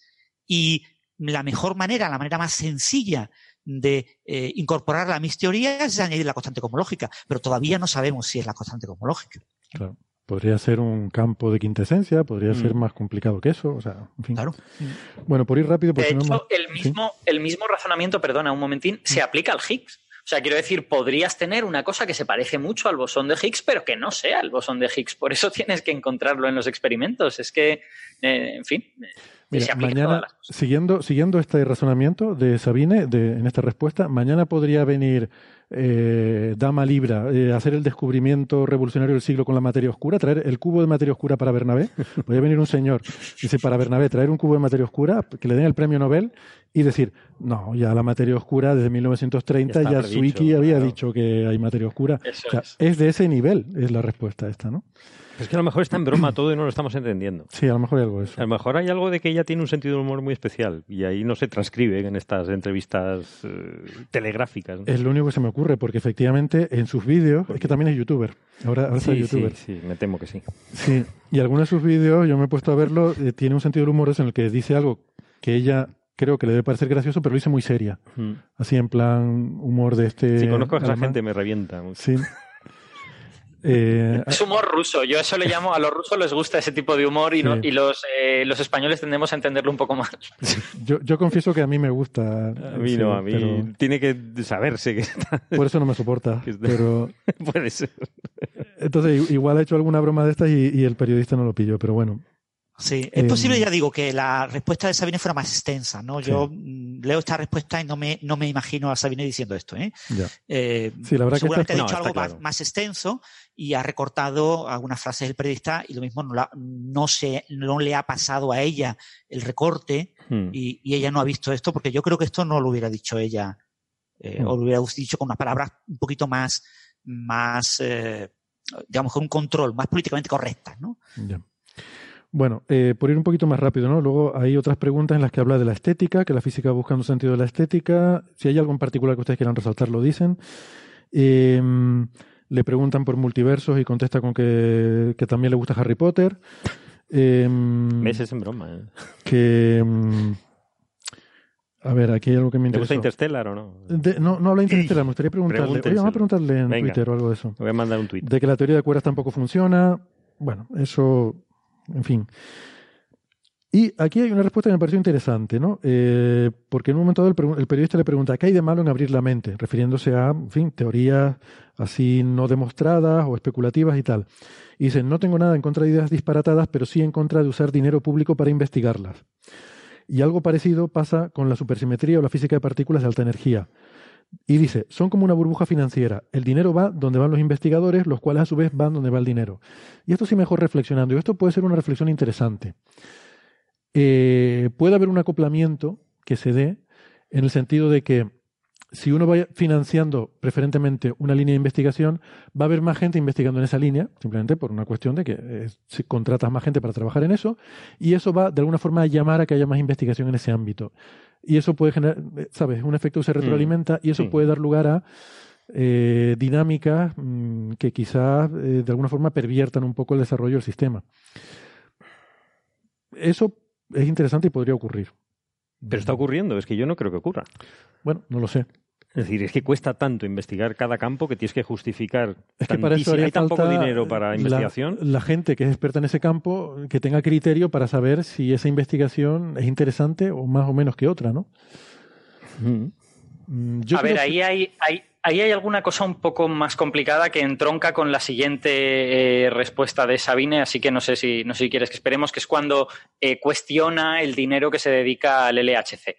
Eh, y, y- eso tiene que ver con, con lo que estáis diciendo ahora, en realidad, porque, eh, a ver, en, física de partículas sí hay un debate, diga lo que diga eh, eh, Luis o diga lo que diga Sabine, acerca de si habría que hacer el siguiente gran acelerador o no. El LHC ya está hecho y ya que está hecho vamos, vamos a utilizarlo, ¿no? Pero el siguiente gran acelerador está muy bien motivado si en el LHC se descubren partículas nuevas y está un poco menos motivado si no se descubren partículas nuevas. Si no se descubre nada nuevo, que es como vamos hasta ahora, pues el siguiente gran acelerador tendría que ser una fábrica de Higgses, ¿no? Un acelerador para estudiar con mucho detalle la física del bosón de Higgs. Y es discutible si eso es suficiente motivación para un experimento tan caro o no. Eh, bueno, a lo mejor sí, a lo mejor no. Podrías hablar con diversas personas eh, y hay, un, hay un aspecto de esa discusión que yo creo que no se dice lo suficiente, que es que eh, el expertise tecnológico para construir un experimento de este tipo se pierde. O sea, la gente que sabe hacer esas cosas, si eh, tú dices, vale, no vamos a hacer otro acelerador, por lo tanto, bu- buscaos otra carrera científica, dedicaos a otra cosa, son gente lista, seguro que podrán dedicarse a otra cosa sin ningún problema. Eh, pues dentro de 50 años ya no sabremos hacer un acelerador porque se habrá perdido toda esa expertise tecnológica por la misma razón que decimos que hoy en día no podemos hacer el Saturno 5.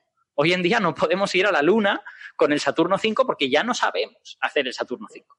Pues nos podría pasar lo mismo con hacer un gran acelerador. Y ese es una, es un argumento que los físicos experimentales ponen encima de la mesa, que no tiene por qué ser un argumento definitivo, pero ellos te dicen, oye, si tú me dejas a mí sin gente para hacer esto, dentro de 20 años, si quieres volver a hacer otro acelerador, ya no lo vamos a poder hacer, porque habrá que empezar desde cero y será muchísimo más caro. Eh, y ese es otro argumento que tiene que estar ahí, que a lo mejor, aunque la motivación no sea tan buena como la que querríamos, solo para que la tecnología siga mejorando, vale la pena seguir haciendo máquinas de estas. Yo no estoy del todo convencido de este argumento, ¿eh? no, soy en absoluto un defensor de él, pero creo que vale la pena considerarlo, creo que tiene sentido el argumento y que hay que decirlo. De hecho, si a mí, si a mí me preguntaran, y puede que haya gente que me riña, eh, si el siguiente gran acelerador ha de ser solo para estudiar el Higgs, yo, si yo fuese el monarca absoluto del mundo, probablemente pondría el dinero en otro sitio. Pero entiendo que hay argumentos para, para eh, sí hacerlo, y, no me parecen argumentos tontos. Y después un punto importante es la historia, ¿no? El- en el CER, por ejemplo, el, eh, el primer gran acelerador que era APS, el sincrotón de protones, eh, después eh, llegó SPS, que fue el que descubrió eh, los bosones W y Z, eh, después llegó LEP, cuyo argumento era mejorar con alta precisión el conocimiento sobre los bosones W y Z, sobre todo sobre el Z. El LEP se aprovechó para el LHC, eh, su túnel. Eh, vamos eh, saltando pues desde 1959 a 1970 y largo, 79, a 1989, el, LHC ya estamos hablando de 2009, estamos saltando como, como en saltos eh, de unos 20 años. Entonces eh, eh, es bastante natural buscar un nuevo acelerador mucho más, con un túnel mucho más grande y lo más barato es primero dedicarlo a fábrica de Higgs colisionar leptones y hacer eh, mm, colisiones muy, muy limpias, como se hacían con el LEP. eh, para estudiar el, el bosón Z, pues hacerlo mm, colisiones muy limpias para estudiar el Higgs, que tengas la posibilidad de extenderlo en energía y poder estudiar muy limpio el core SIMA, el core top, y después lo reaprovecha con una tecnología de superconductores bastante poderosa como un gran colisionador de hadrones a, yo qué sé, 100 electronvoltios, ¿no? A una energía mucho más alta, ¿no? Entonces, ese es un progreso que se ha seguido en los últimos 60 años y que de manera natural podríamos seguirlo, ¿no? Eh, romper ese proceso o conmutar ese proceso en la Unión Europea y dejarlo en manos de los chinos, pues probablemente va a significar que eh, los físicos jóvenes eh, europeos van a tenerse que irse a China a estudiar. ¿Vale? O sea, ya Estados Unidos no es el gran motor de la física de partículas, ahora el gran motor es la Unión Europea, y si queremos mm, soltar ese, ese motor y que los grandes colisionadores, las empresas que lo fabriquen, eh, todos los imanes, que hagan todos los túneles, que hagan todo, sean empresas chinas, pues se lo pasamos a ellos, ¿vale? Eh, es una decisión eh, política, pero que tiene altas implicaciones, ¿no? Es decir, es abandonar toda una línea tecnológica que, bueno, Estados Unidos la ha abandonado porque, bueno, ha tenido una serie de gobiernos que, que han decidido tomar esa decisión, ¿no? Y, y, se está dedicando a otros temas más colaterales y a reaprovechar las infraestructuras que tiene. La Unión Europea reaprovecharía las infraestructuras que tiene, pero no lideraría el avance. Y yo creo que es muy importante liderar para la Unión Europea el avance en este tipo de tecnologías. Y, esto influye en, el Hyperloop, en todos los trenes magnéticos, influye en toda la, investigación en superconductores, influye en muchísimas cosas. ¿eh? O sea, eh, que no es solo física de partículas, que tiene muchas más cosas alrededor. Perdona, Alberto. Para mí, no, no, eh, tranquilo. Para mí, para mí, de todo lo que dice Sabine, lo único que tiene cierto sentido es que debería haber un debate sobre si hacemos el siguiente gran acelerador o no. Cuando dice que poner dinero en el LHC es un, es un derroche, está loca. O sea, eso, eso directamente es un disparate, no es un, es un delirio, porque ya te has gastado un montón de dinero y por una inversión menor, pues puedes seguir manteniendo ese experimento eh, funcionando. En fin, eso, eso, eso no tiene ningún sentido. El siguiente gran acelerador, yo sí que diría que ahí hay un debate y el debate está en la comunidad. Es verdad que no, no se habla todos los días de ello, pero se habla de vez en cuando de ello. Y mi sensación como físico de partículas, porque estoy ahí, es que la comunidad está un poco como a la espera. Es decir, la comunidad está temiéndose, como yo mismo me temo, que si en el LHC no se vea nada, la motivación del siguiente gran acelerador sea un poco endeble a nivel científico. Luego están todas estas motivaciones tecnológicas eh, y tal, que, son, que son distintas y que van a estar ahí siempre. Eh, pero claro, toda la comunidad está como deseando que de verdad se descubra algo en el LHC para entonces decir, vale, sí, podemos, podemos seguir porque, porque estamos cargados de razones en ese sentido.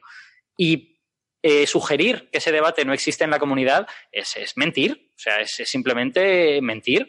Una cosa es que los físicos de partículas estén todo el día hablando de eso y otra cosa es que no lo tengan en cuenta. Y después está la anomalía esa de Kim Matías, ¿os acordáis de la entrevista que tuvimos con él? Eh, que era eh, muy, muy interesante. Es una anomalía que está ahí, a ver cómo evoluciona, ¿vale? Eh, todavía tenemos ahí el HLLHC y tenemos las nuevas colisiones de LHCb, a ver qué nos, qué nos, qué, nos ofrece LHCb con el LHC RAN 3, el nuevo, de aquí a 2022 y después qué nos ofrece el futuro colisionador que ocupe el LHC.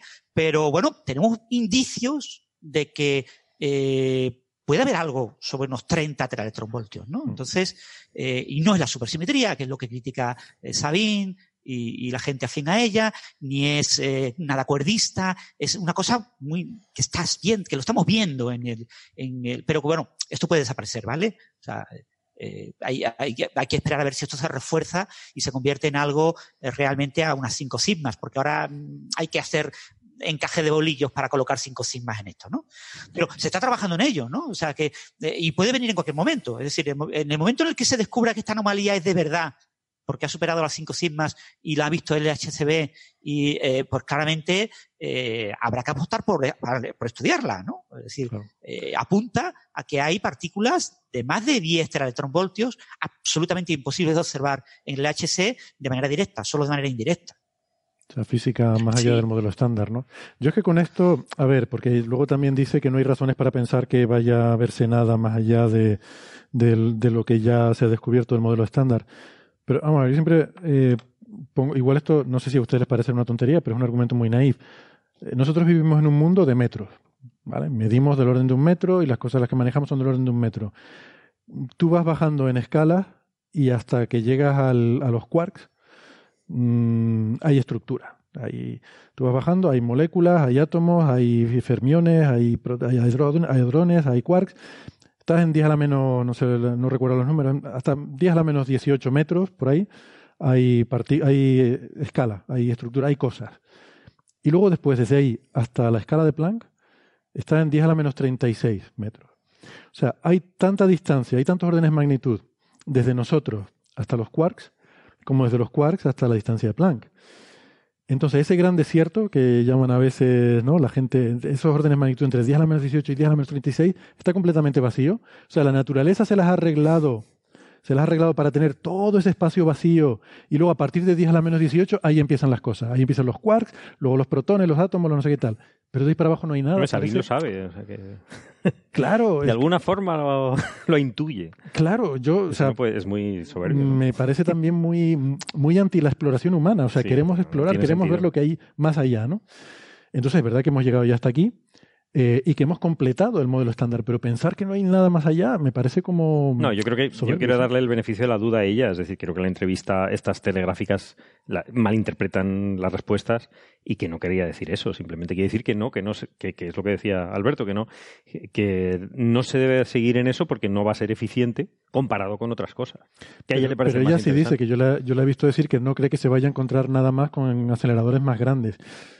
Yo diría que ese argumento, es una apuesta suya, pero hasta ahora, vamos a ver, pasa lo mismo con telescopios que con aceleradores. Cada vez que hemos hecho uno más grande hemos encontrado cosas nuevas. cosas nuevas. sí. Siempre. Siempre. Entonces, si tú me dices que no hay nada más, eh, hombre, yo creo que ese argumento habría que empezar a aplicarlo una vez que haces uno más grande y no encuentras nada.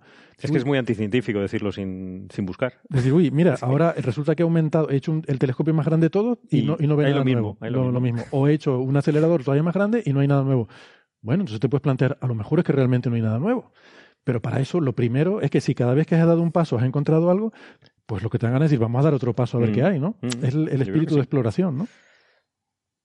Os voy, os voy a añadir una cosa más, que es que eh, eh, aquí hemos, eh, bueno, nos llevamos un rato como diciendo que tiene sentido seguir adelante y todo esto.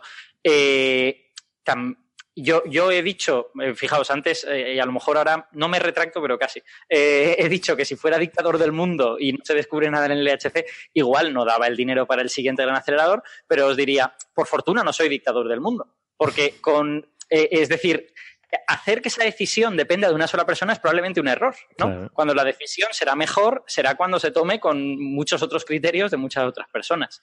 Y hay una cosa interesante, como, como ya nos hemos pasado un rato como diciendo que tiene sentido esto y que lo que dice Sabine no, pues no tiene tanto sentido, eh, también tiene una contrapartida.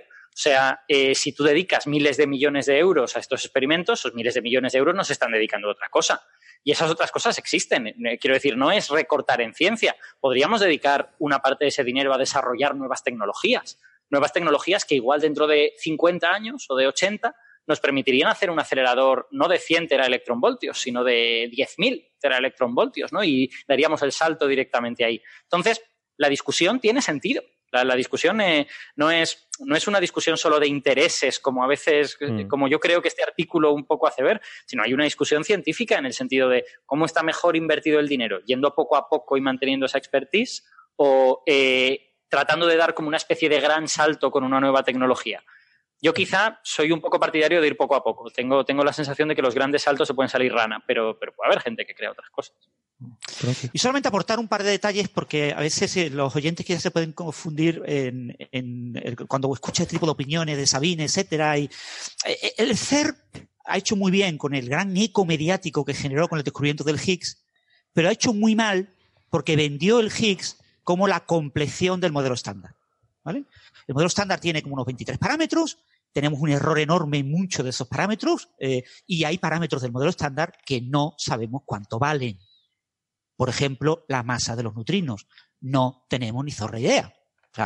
Entonces, decir el modelo estándar está completo.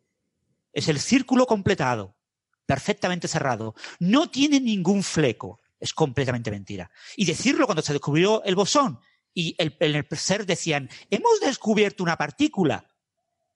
Y después dijeron, eso fue en julio, en diciembre, hemos descubierto un bosón.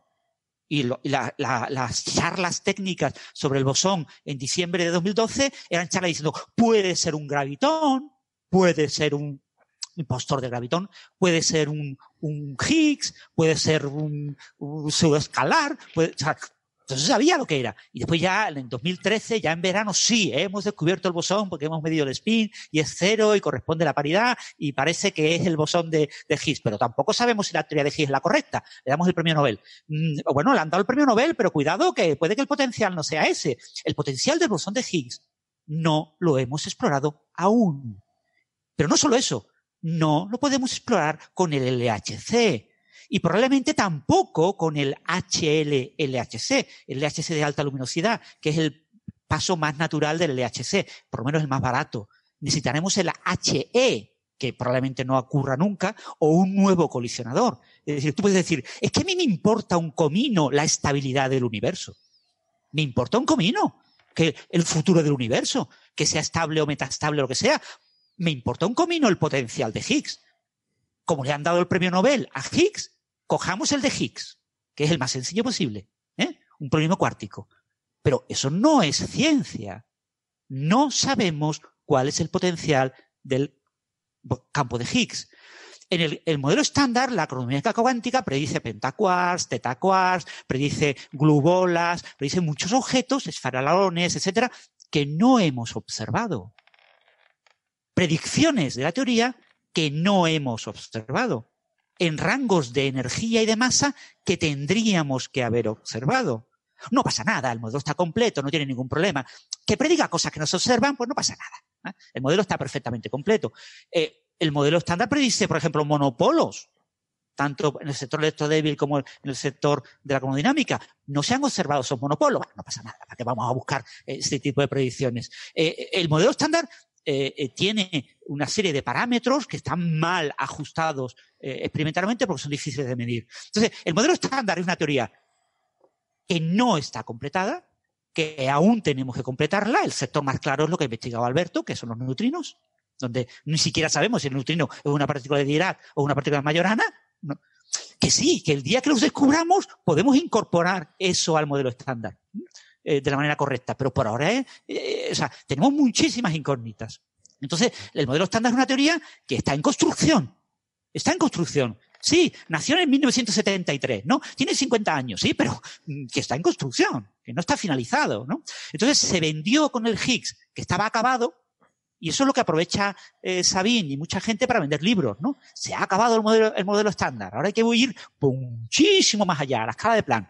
Pero en realidad no está acabado. ¿eh? Tenemos que seguir estudiando muchos detalles, hay muchos parámetros que no tenemos bien medidos y, ahí es un trabajo que podemos hacerlo o no hacerlo si queremos irnos al medievo y, que lo único que importen sean gente que opina, pues perfecto, maravilloso, dejamos la ciencia de lado. Pero la ciencia moderna obliga a seguir estudiando ese modelo, ¿vale? O sea, las ecuaciones de Navier-Stokes todavía no sabemos si describen la turbulencia.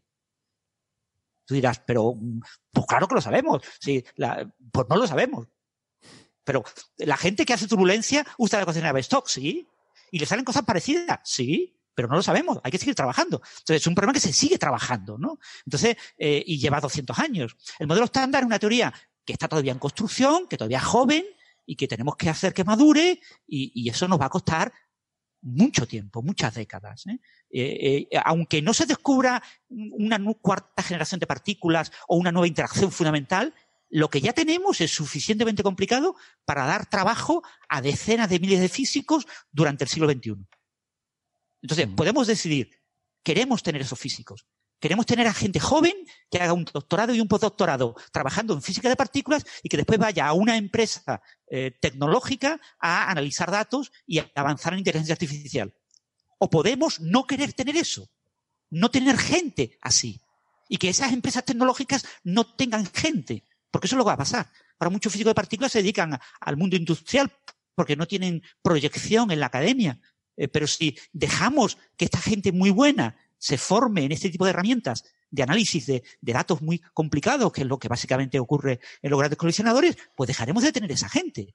Entonces, habrá muchas empresas que dejarán de tener a gente que ahora es clave en esas empresas. Entonces, esto es una, una decisión que es complicada, pero que hay que dejar claro. Primero, el modelo estándar es muy joven y hay muchísimas cosas que ignoramos y no está completado con el descubrimiento del bosón de Higgs fortuna tuvo la masa intermedia, la buena, la 125 eh, era la masa peor posible, porque era la que separaba supersimetría de modelo estándar sin supersimetría, con y sin, y estaba justo en el borde.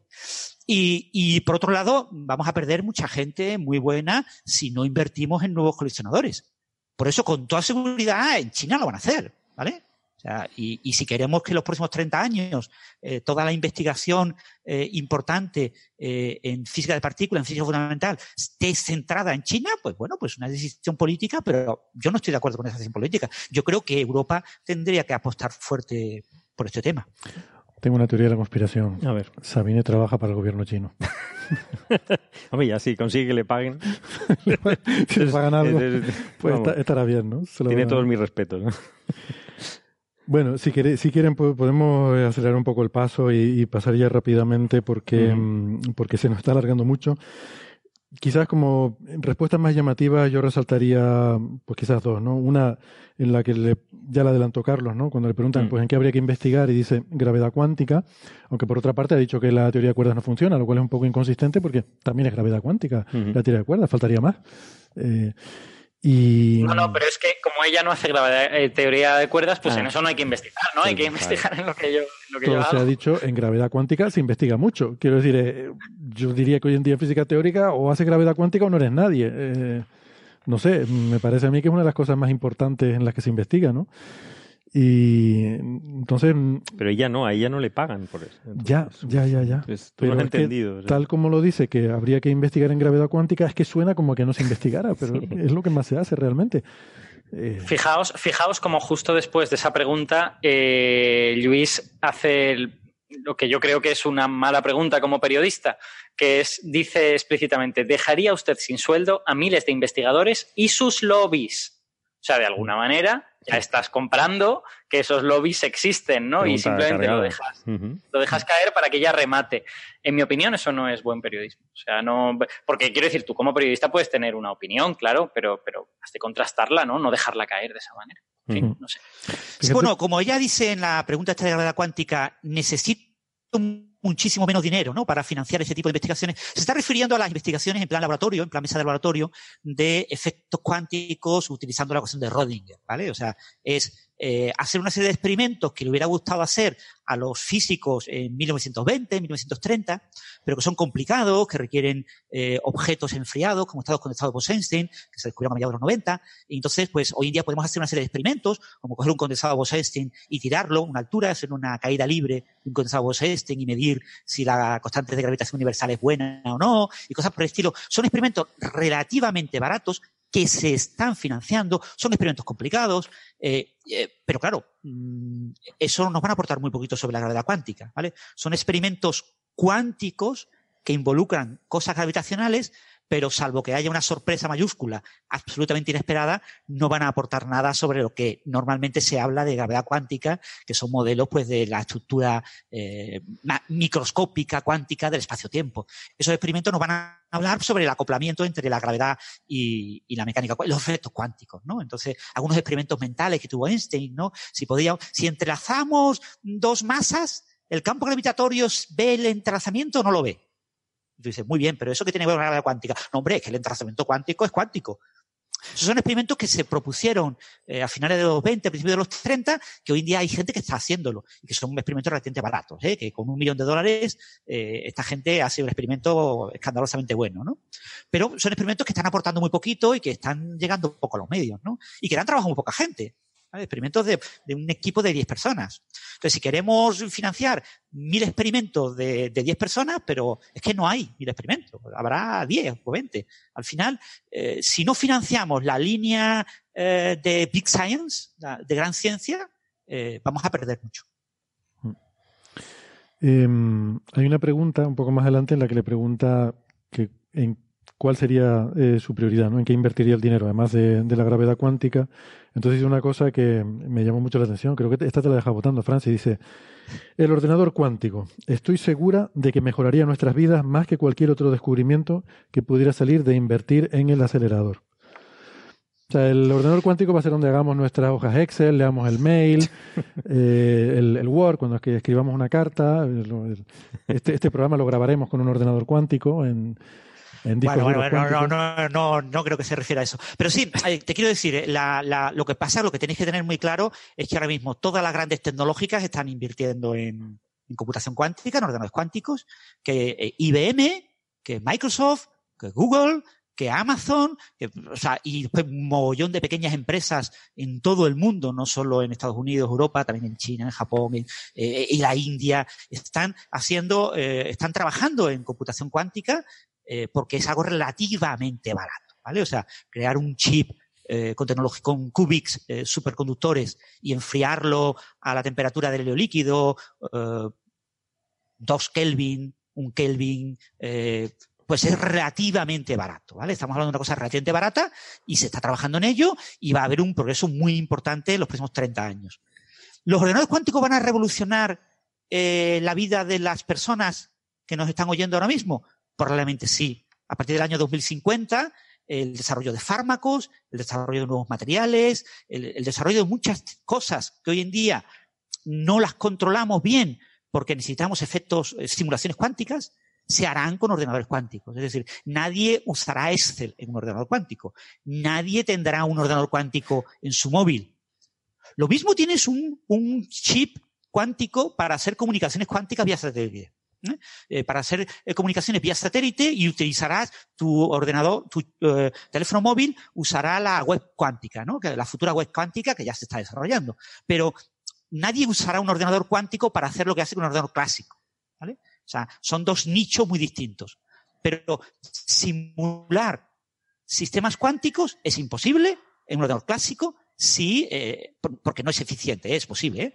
pero es ineficiente porque un ordenador, el mayor superordenador del mundo ahora mismo, simula un sistema de unos 50 qubits.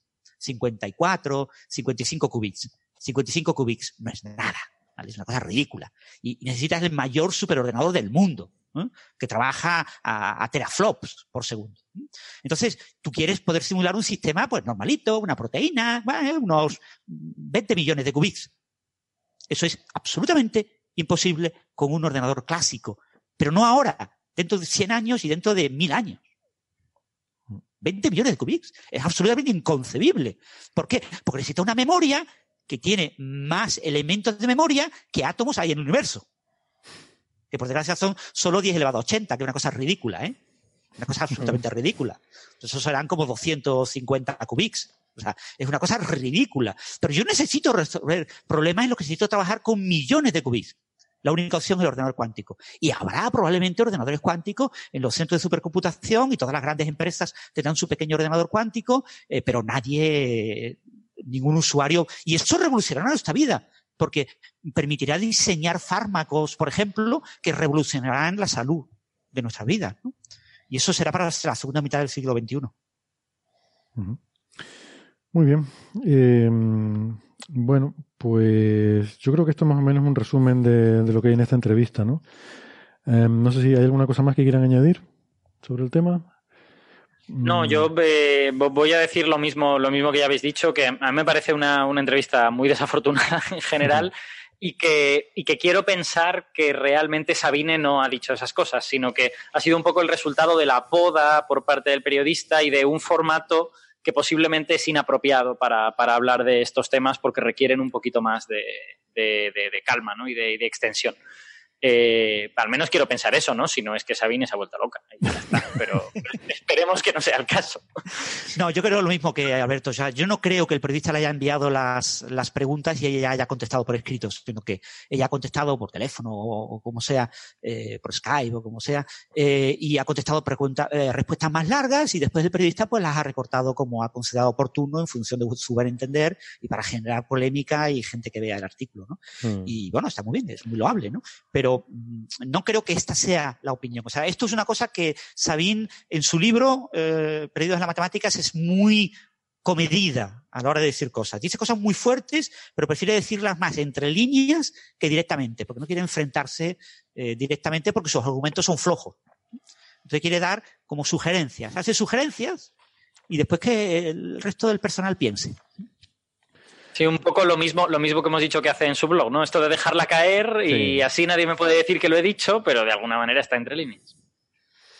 Es que dice, por en ejemplo. El, en el blog es mucho más dura que en el libro, ¿eh? El, el blog es bastante más dura eh, que en el libro, sobre todo porque se han endurecido sus argumentos con el éxito del libro, ¿vale? O sea, ella empezó con este tipo de argumentos en el blog de manera bastante suave pero tras la publicación del libro y el gran éxito que ha tenido, es que es increíble, es que no sé si ha traducido ya a más de 10 idiomas, o sea, es increíble lo que, el éxito que ha tenido. Eh, ella ya ha reforzado eh, su crítica eh, con ese apoyo del público, ¿no? El público me apoya, el público quiere que critique. Voy, soy la defensora, soy la Juana de Arco de la defensa del dinero público eh, contra la belleza en la física teórica y, el malgasto de dinero en, todos estos colisionadores. Yo soy esa Juana de Arco y el público me está apoyando, ¿no? Entonces, eh, en ese papel hay que esperar a ver qué, es, qué hace en su segundo libro, pero ha reforzado mucho y radicalizado mucho sus opiniones, pero en el libro es mucho más suave, mucho más suavona, ¿no?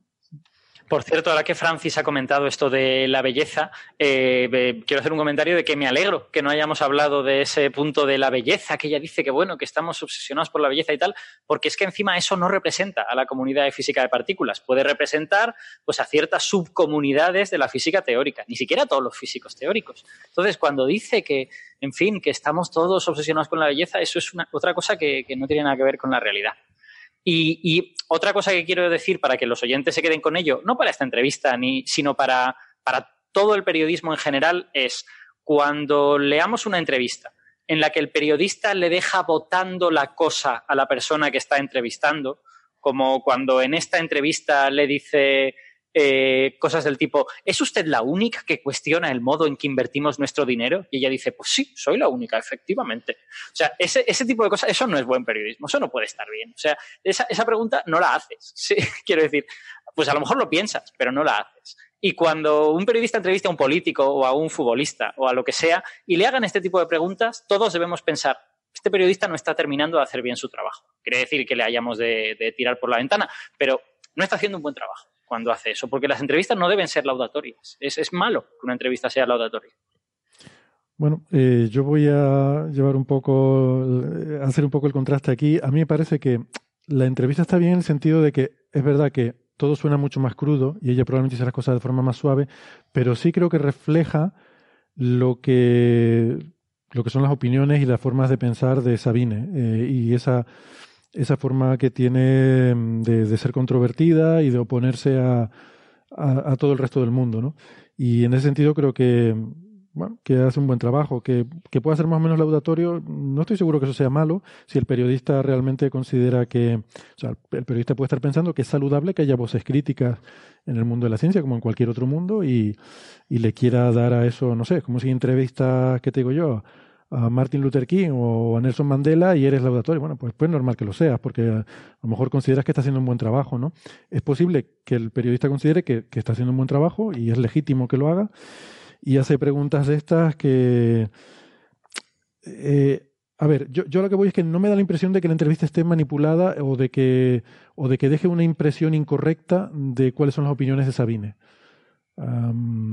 creo que podemos discutir más los matices, pero sí que refleja mm, las cosas que ella dice. Eh, por otro lado, a lo mejor lo dice de forma más suave, como dice Francia. Yo el libro no lo he leído, yo solo leo el blog y es bastante bestia. Y no te digo en redes sociales, eh, hasta el punto a veces de, de faltona. Pero bueno, eh, o sea, el blog este que pone ayer sobre el LIGO es un poco... Y lo ha escrito ella, o sea, que no ahí no hay periodista de por medio. Bueno, no sé, por contraponer un poco la otra yo, yo creo, tienes razón en que, eh, en que efectivamente, pues eh, posiblemente ya sería menos cortante, menos drástica, pero, pero es verdad que estas cosas pues las, las piensa, ¿no? Y las dice de una manera o de otra. Y sobre lo del periodista es que eso es muy difícil, ¿eh? O sea, quiero decir, yo os he dado mi opinión al respecto, pero seguro que ni siquiera soy periodista, a lo mejor no debería estar dándola. Pero es verdad que es complicado eh, cuando un periodista tiene una opinión, y todos somos seres humanos y la tenemos, eh, combinar eso con hacer una entrevista que sea honesta y que sea crítica. ¿no? Yo tiendo a pensar que si yo creo que la comunidad científica tiene pocas voces críticas, lo que tengo que hacer es entrevistar a alguien de la comunidad científica y ponerle entre la espada y la pared para, para, que de alguna manera quede claro eso. Pero entrevistar a una persona que va de crítica por la vida y decirle, ¿a que son poco críticos los científicos? Pues sí, son muy poco críticos. La verdad es que sí, lo he dicho en mi libro varias veces. Pues me parece que tiene menos valor, pero, pero no sé, seguramente me equivocaré. Bueno, esto, sí, esto tiene que ver con una cosa que hemos dicho a veces de que tiene más eh, repercusión el que dice cosas discordantes. Eh, eso sí que es cierto. Y, y, que la información que le llega al ciudadano está sesgada. O sea, siempre nos llega la información de lo revolucionario, lo que lo cambia todo. Hay que reescribir la física, hay que... nada sirve, hay que... Y eso es lo que suele llegar. Eh, y entonces sí que es verdad que hay un sesgo ahí en la información que recibimos y tiene que ver con esto, con que vende más, tiene más impacto mediático la voz que dice lo contrario de todo lo demás. Pero claro, pero es que a mí eso es lo que me preocupa. A mí lo del periodismo no me importa tanto, sino la falacia que subyace todo esto. La, falacia es que eh, hay muy poco dinero y ese es el dinero que hay que repartir. Y eso, eso no es verdad. Es decir, es que puedes gastarte X en el acelerador de partículas y 3X en otro campo de, de, la física o de la biología o lo que sea. Es decir, habrá que gastar más en todo. No repartir, esto es lo que hay y hay que repartirlo. No, señor. O sea, es, la falacia que subyace. O sea, otra cosa es que, de gravedad cuántica, claro, que en cada campo los expertos de cada campo decidan en qué es más eficiente gastar el dinero y si la gente de particular dice que no hay que construir el siguiente eh, gran acelerador, pues, pues habrá que planteárselo. Pero eh, no es el dinero que hay y hay que repartirlo entre lo que hay, no señor. O sea, hay muchísimas, sin llegar al populismo, hay, hay muchísimas cosas que, que, se está gastando el dinero y que no dan ningún beneficio. Es decir, que, hmm. que no es verdad. O sea, yo niego la mayor. Es decir, es que eh, lo que subí hace la entrevista es que se está derrochando dinero. Sí, eso quizás es Y eso no es verdad, simplemente. Sí. Francis. Eh, yo quería comentar el tema del caso famoso que es el, gran eh, supercolisionador, superconductor que se iba a construir en Texas, ¿no? que fue cancelado por, Clinton, ¿no? una de las primeras medidas de Clinton. Eh, la financiación de ese gran acelerador en Estados Unidos era, era un proyecto fundamentalmente republicano, ¿vale? con sello republicano. Iba a Texas, a un desierto, a crear allí una ciudad de gente que trabajara en este, iba a ser el mayor colisionador, mucho mayor, mayor en energía que el LHC, ¿no? Y, y además, mucho más riesgoso, con un alto riesgo en la tecnología superconductora, porque había que pegar un salto en tecnología superconductora mucho más grande que el necesario desde aquella época hasta ahora para hacer el LHC. O sea, eh, eh, iba a avanzar muchísimo tecnologías de vacío, de superconductores, etcétera. Y eso iba a ser un enorme germen de economía y de crecimiento y de innovación en Texas, que es un estado eh, que no estaba, básicamente es petróleo y poco más lo que tiene Texas. ¿no? Entonces, es una iniciativa muy, muy republicana. y entonces estaba financiado por el Departamento de Energía gran colisionador de energía, perdón, de, partículas, el gran colisionador de partículas que se va a construir en el mundo, eh, no estaba financiado por la National Science Foundation, no estaba mm, financiado, entre comillas, por el Ministerio de Ciencia. No era ciencia, no era investigación, era el Departamento de Energía. Y entonces, el Departamento de Energía tenía una financiación de investigación básica. Bueno, pues cuando cancelan este gran colisionador, y habían fabricado el túnel y, lo cancelan, se habían gastado como 2.500 eh, millones de dólares. Y dicen, va, lo cancelamos, abandonamos esto y el dinero perdido, no pasa nada. No pasa nada. Pero lo que sí pasa es que el Departamento de Energía decide, ya no financiamos investigación básica. Entonces, el dinero de financiación básica fue cayendo durante los 90. O sea, no se cogió ese dinero que te ahorrabas que ya estaba eh, casi decidido que se iba a gastar en eso, y lo reviertes a otra cosa de investigación. A investigación sanitaria, en cáncer, en, en, SIDA, en, en, cualquier cosa que estuviera de moda en los años 90, ¿no? En, Estados condensados Einstein. No, no, no. Ese dinero desaparece. Y entonces, a finales de los 90, eh, vuelve a llegar un gobierno republicano a los Estados Unidos y dice, esto hay que recuperarlo, pero no podemos hacer investigación básica. Vamos a hacer investigación eh, era investigación, desarrollo e innovación. Con la investigación y pequeña, el desarrollo grande y la innovación pequeña. Y eso se mantuvo durante los 2000. De nuevo hubo varios fiascos. Se volvió a, eh, fundamentalmente se iba a financiar el tema de la fusión, ¿eh? de la, de la fusión por confinamiento inercial, ¿no? con láser. Y eso fracasó y, entonces ahora estamos en una época en la que el, Departamento de Energía estadounidense financia la I más D más I más I. Financia prácticamente lo que financia es a empresas que fabriquen cosas. Y tú dices, un dinero que iba a estar eh, focalizado en investigación básica, que iba a generar todo un tejido en Texas, en Estados Unidos, de investigadores que iban a trabajar en eso, que iban a venir gente de todo el mundo, que iban a innovarse en nuevos materiales, en muchas nuevas tecnologías, se ha acabado convirtiendo en financiar a una serie de empresas en la actualidad con unos proyectos muy, muy aplicados, de poco dinero, porque no hay. Tú no puedes financiar a Google desde el gobierno de Estados Unidos. Tú puedes financiar a pequeñas empresas, a pequeñas cositas, entonces pues, estás financiando algunas líneas así, pero es una, es una cosa que, una falacia pensar que si eh, hay una prioridad y voy a invertir 20 mil millones de euros en algo, eh, que si no hago ese algo, tengo 20 mil millones que voy a gastar en otra cosa. Eso es una falacia. Y el mejor ejemplo es el supercolisionador, superconductor, lo que pasó en Estados Unidos, ¿no? Donde fue cambiando de gobierno y cuando había un republicano trataba de rescatar, el, el Departamento de Energía tiene la ventaja de que es como el Departamento de Defensa. Yo puedo meter dinero y, invertirlo en la investigación que yo quiera, eh, lo decide el político, ¿vale? No, no, la, la, el departamento de la National Science Foundation eh, y el NIF, el, el, el departamento de, de, investigaciones sanitarias, están mucho más limitados por los científicos. Son los científicos los que tienen que decidir lo que hay que ver, en qué hay que gastar el dinero, ¿no? Pero yo creo que hacer big science, grandes proyectos, eh, canalizo el dinero por otros mecanismos, ¿no? Y, y entonces la gran estrategia europea en física de partículas es independiente de lo que Europa se gaste en ciencia. Es una línea estratégica de Europa y que si cortamos esa línea estratégica y decimos no queremos estrategia en partículas, la cortamos, sencillamente ese dinero desaparece y acabará apareciendo pues en investigación, en otras cosas, en, militar, en otro tipo de cosas, pero probablemente nada específicamente eh, eh, eh, garantiza, no hay nada que garantice que eso vaya a investigación en grafeno, a ordenadores cuánticos o a gravedad cuántica, no hay nada que garantice eso. Eso no está escrito en ningún papel. Desaparece una línea estratégica y ahora habrá que los lobbies adecuados tendrán que producir el tejido mm, social en los políticos europeos que genere una nueva línea estratégica. Pero eh, mm, que muera una línea estratégica es algo muy doloroso para la ciencia. Y es algo que nuestros oyentes tienen que saber, que, que, esto no es una cosa de que defendamos aquí eh, los de partículas y de física occidental, que defendamos a los de partículas, nuestros amiguetes, ¿no? Esto es un, lobby de amiguetes que se defienden entre ellos. No, es que las líneas estratégicas van así, ¿no? Entonces, estas líneas estratégicas nacieron pues, para que Europa hiciera una investigación en física nuclear eh, sin involucrar específicamente a armamento nuclear, porque Estados Unidos no nos dejaba después de la Segunda Guerra Mundial. Ahí nace el Centro Europeo de Investigación Nuclear, el CERN, y, nace orientado pues, a investigar partículas, porque era lo que nos dejaban.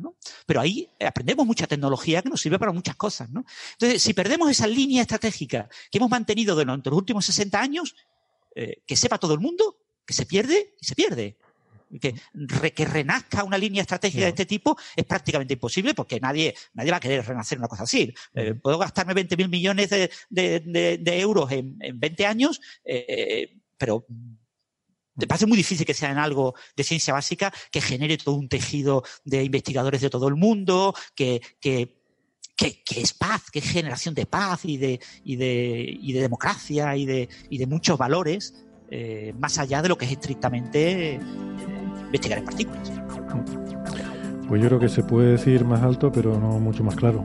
Eh, creo que esta reflexión de Francis ha sido muy acertada y que con esto podemos, eh, podemos ir cerrando el episodio de hoy.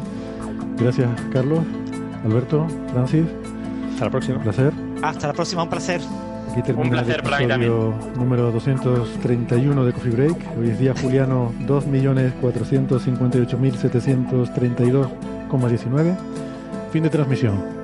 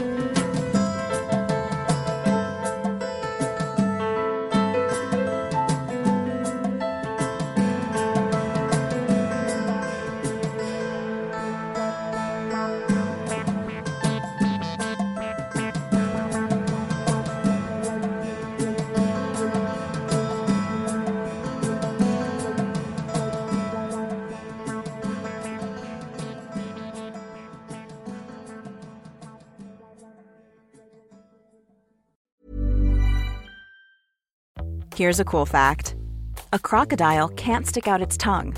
Another cool fact you can get short term health insurance for a month or just under a year in some states. United Healthcare short term insurance plans are designed for people who are between jobs, coming off their parents' plan, or turning a side hustle into a full time gig. Underwritten by Golden Rule Insurance Company, they offer flexible, budget friendly coverage with access to a nationwide network of doctors and hospitals. Get more cool facts about United Healthcare short term plans at uh1.com.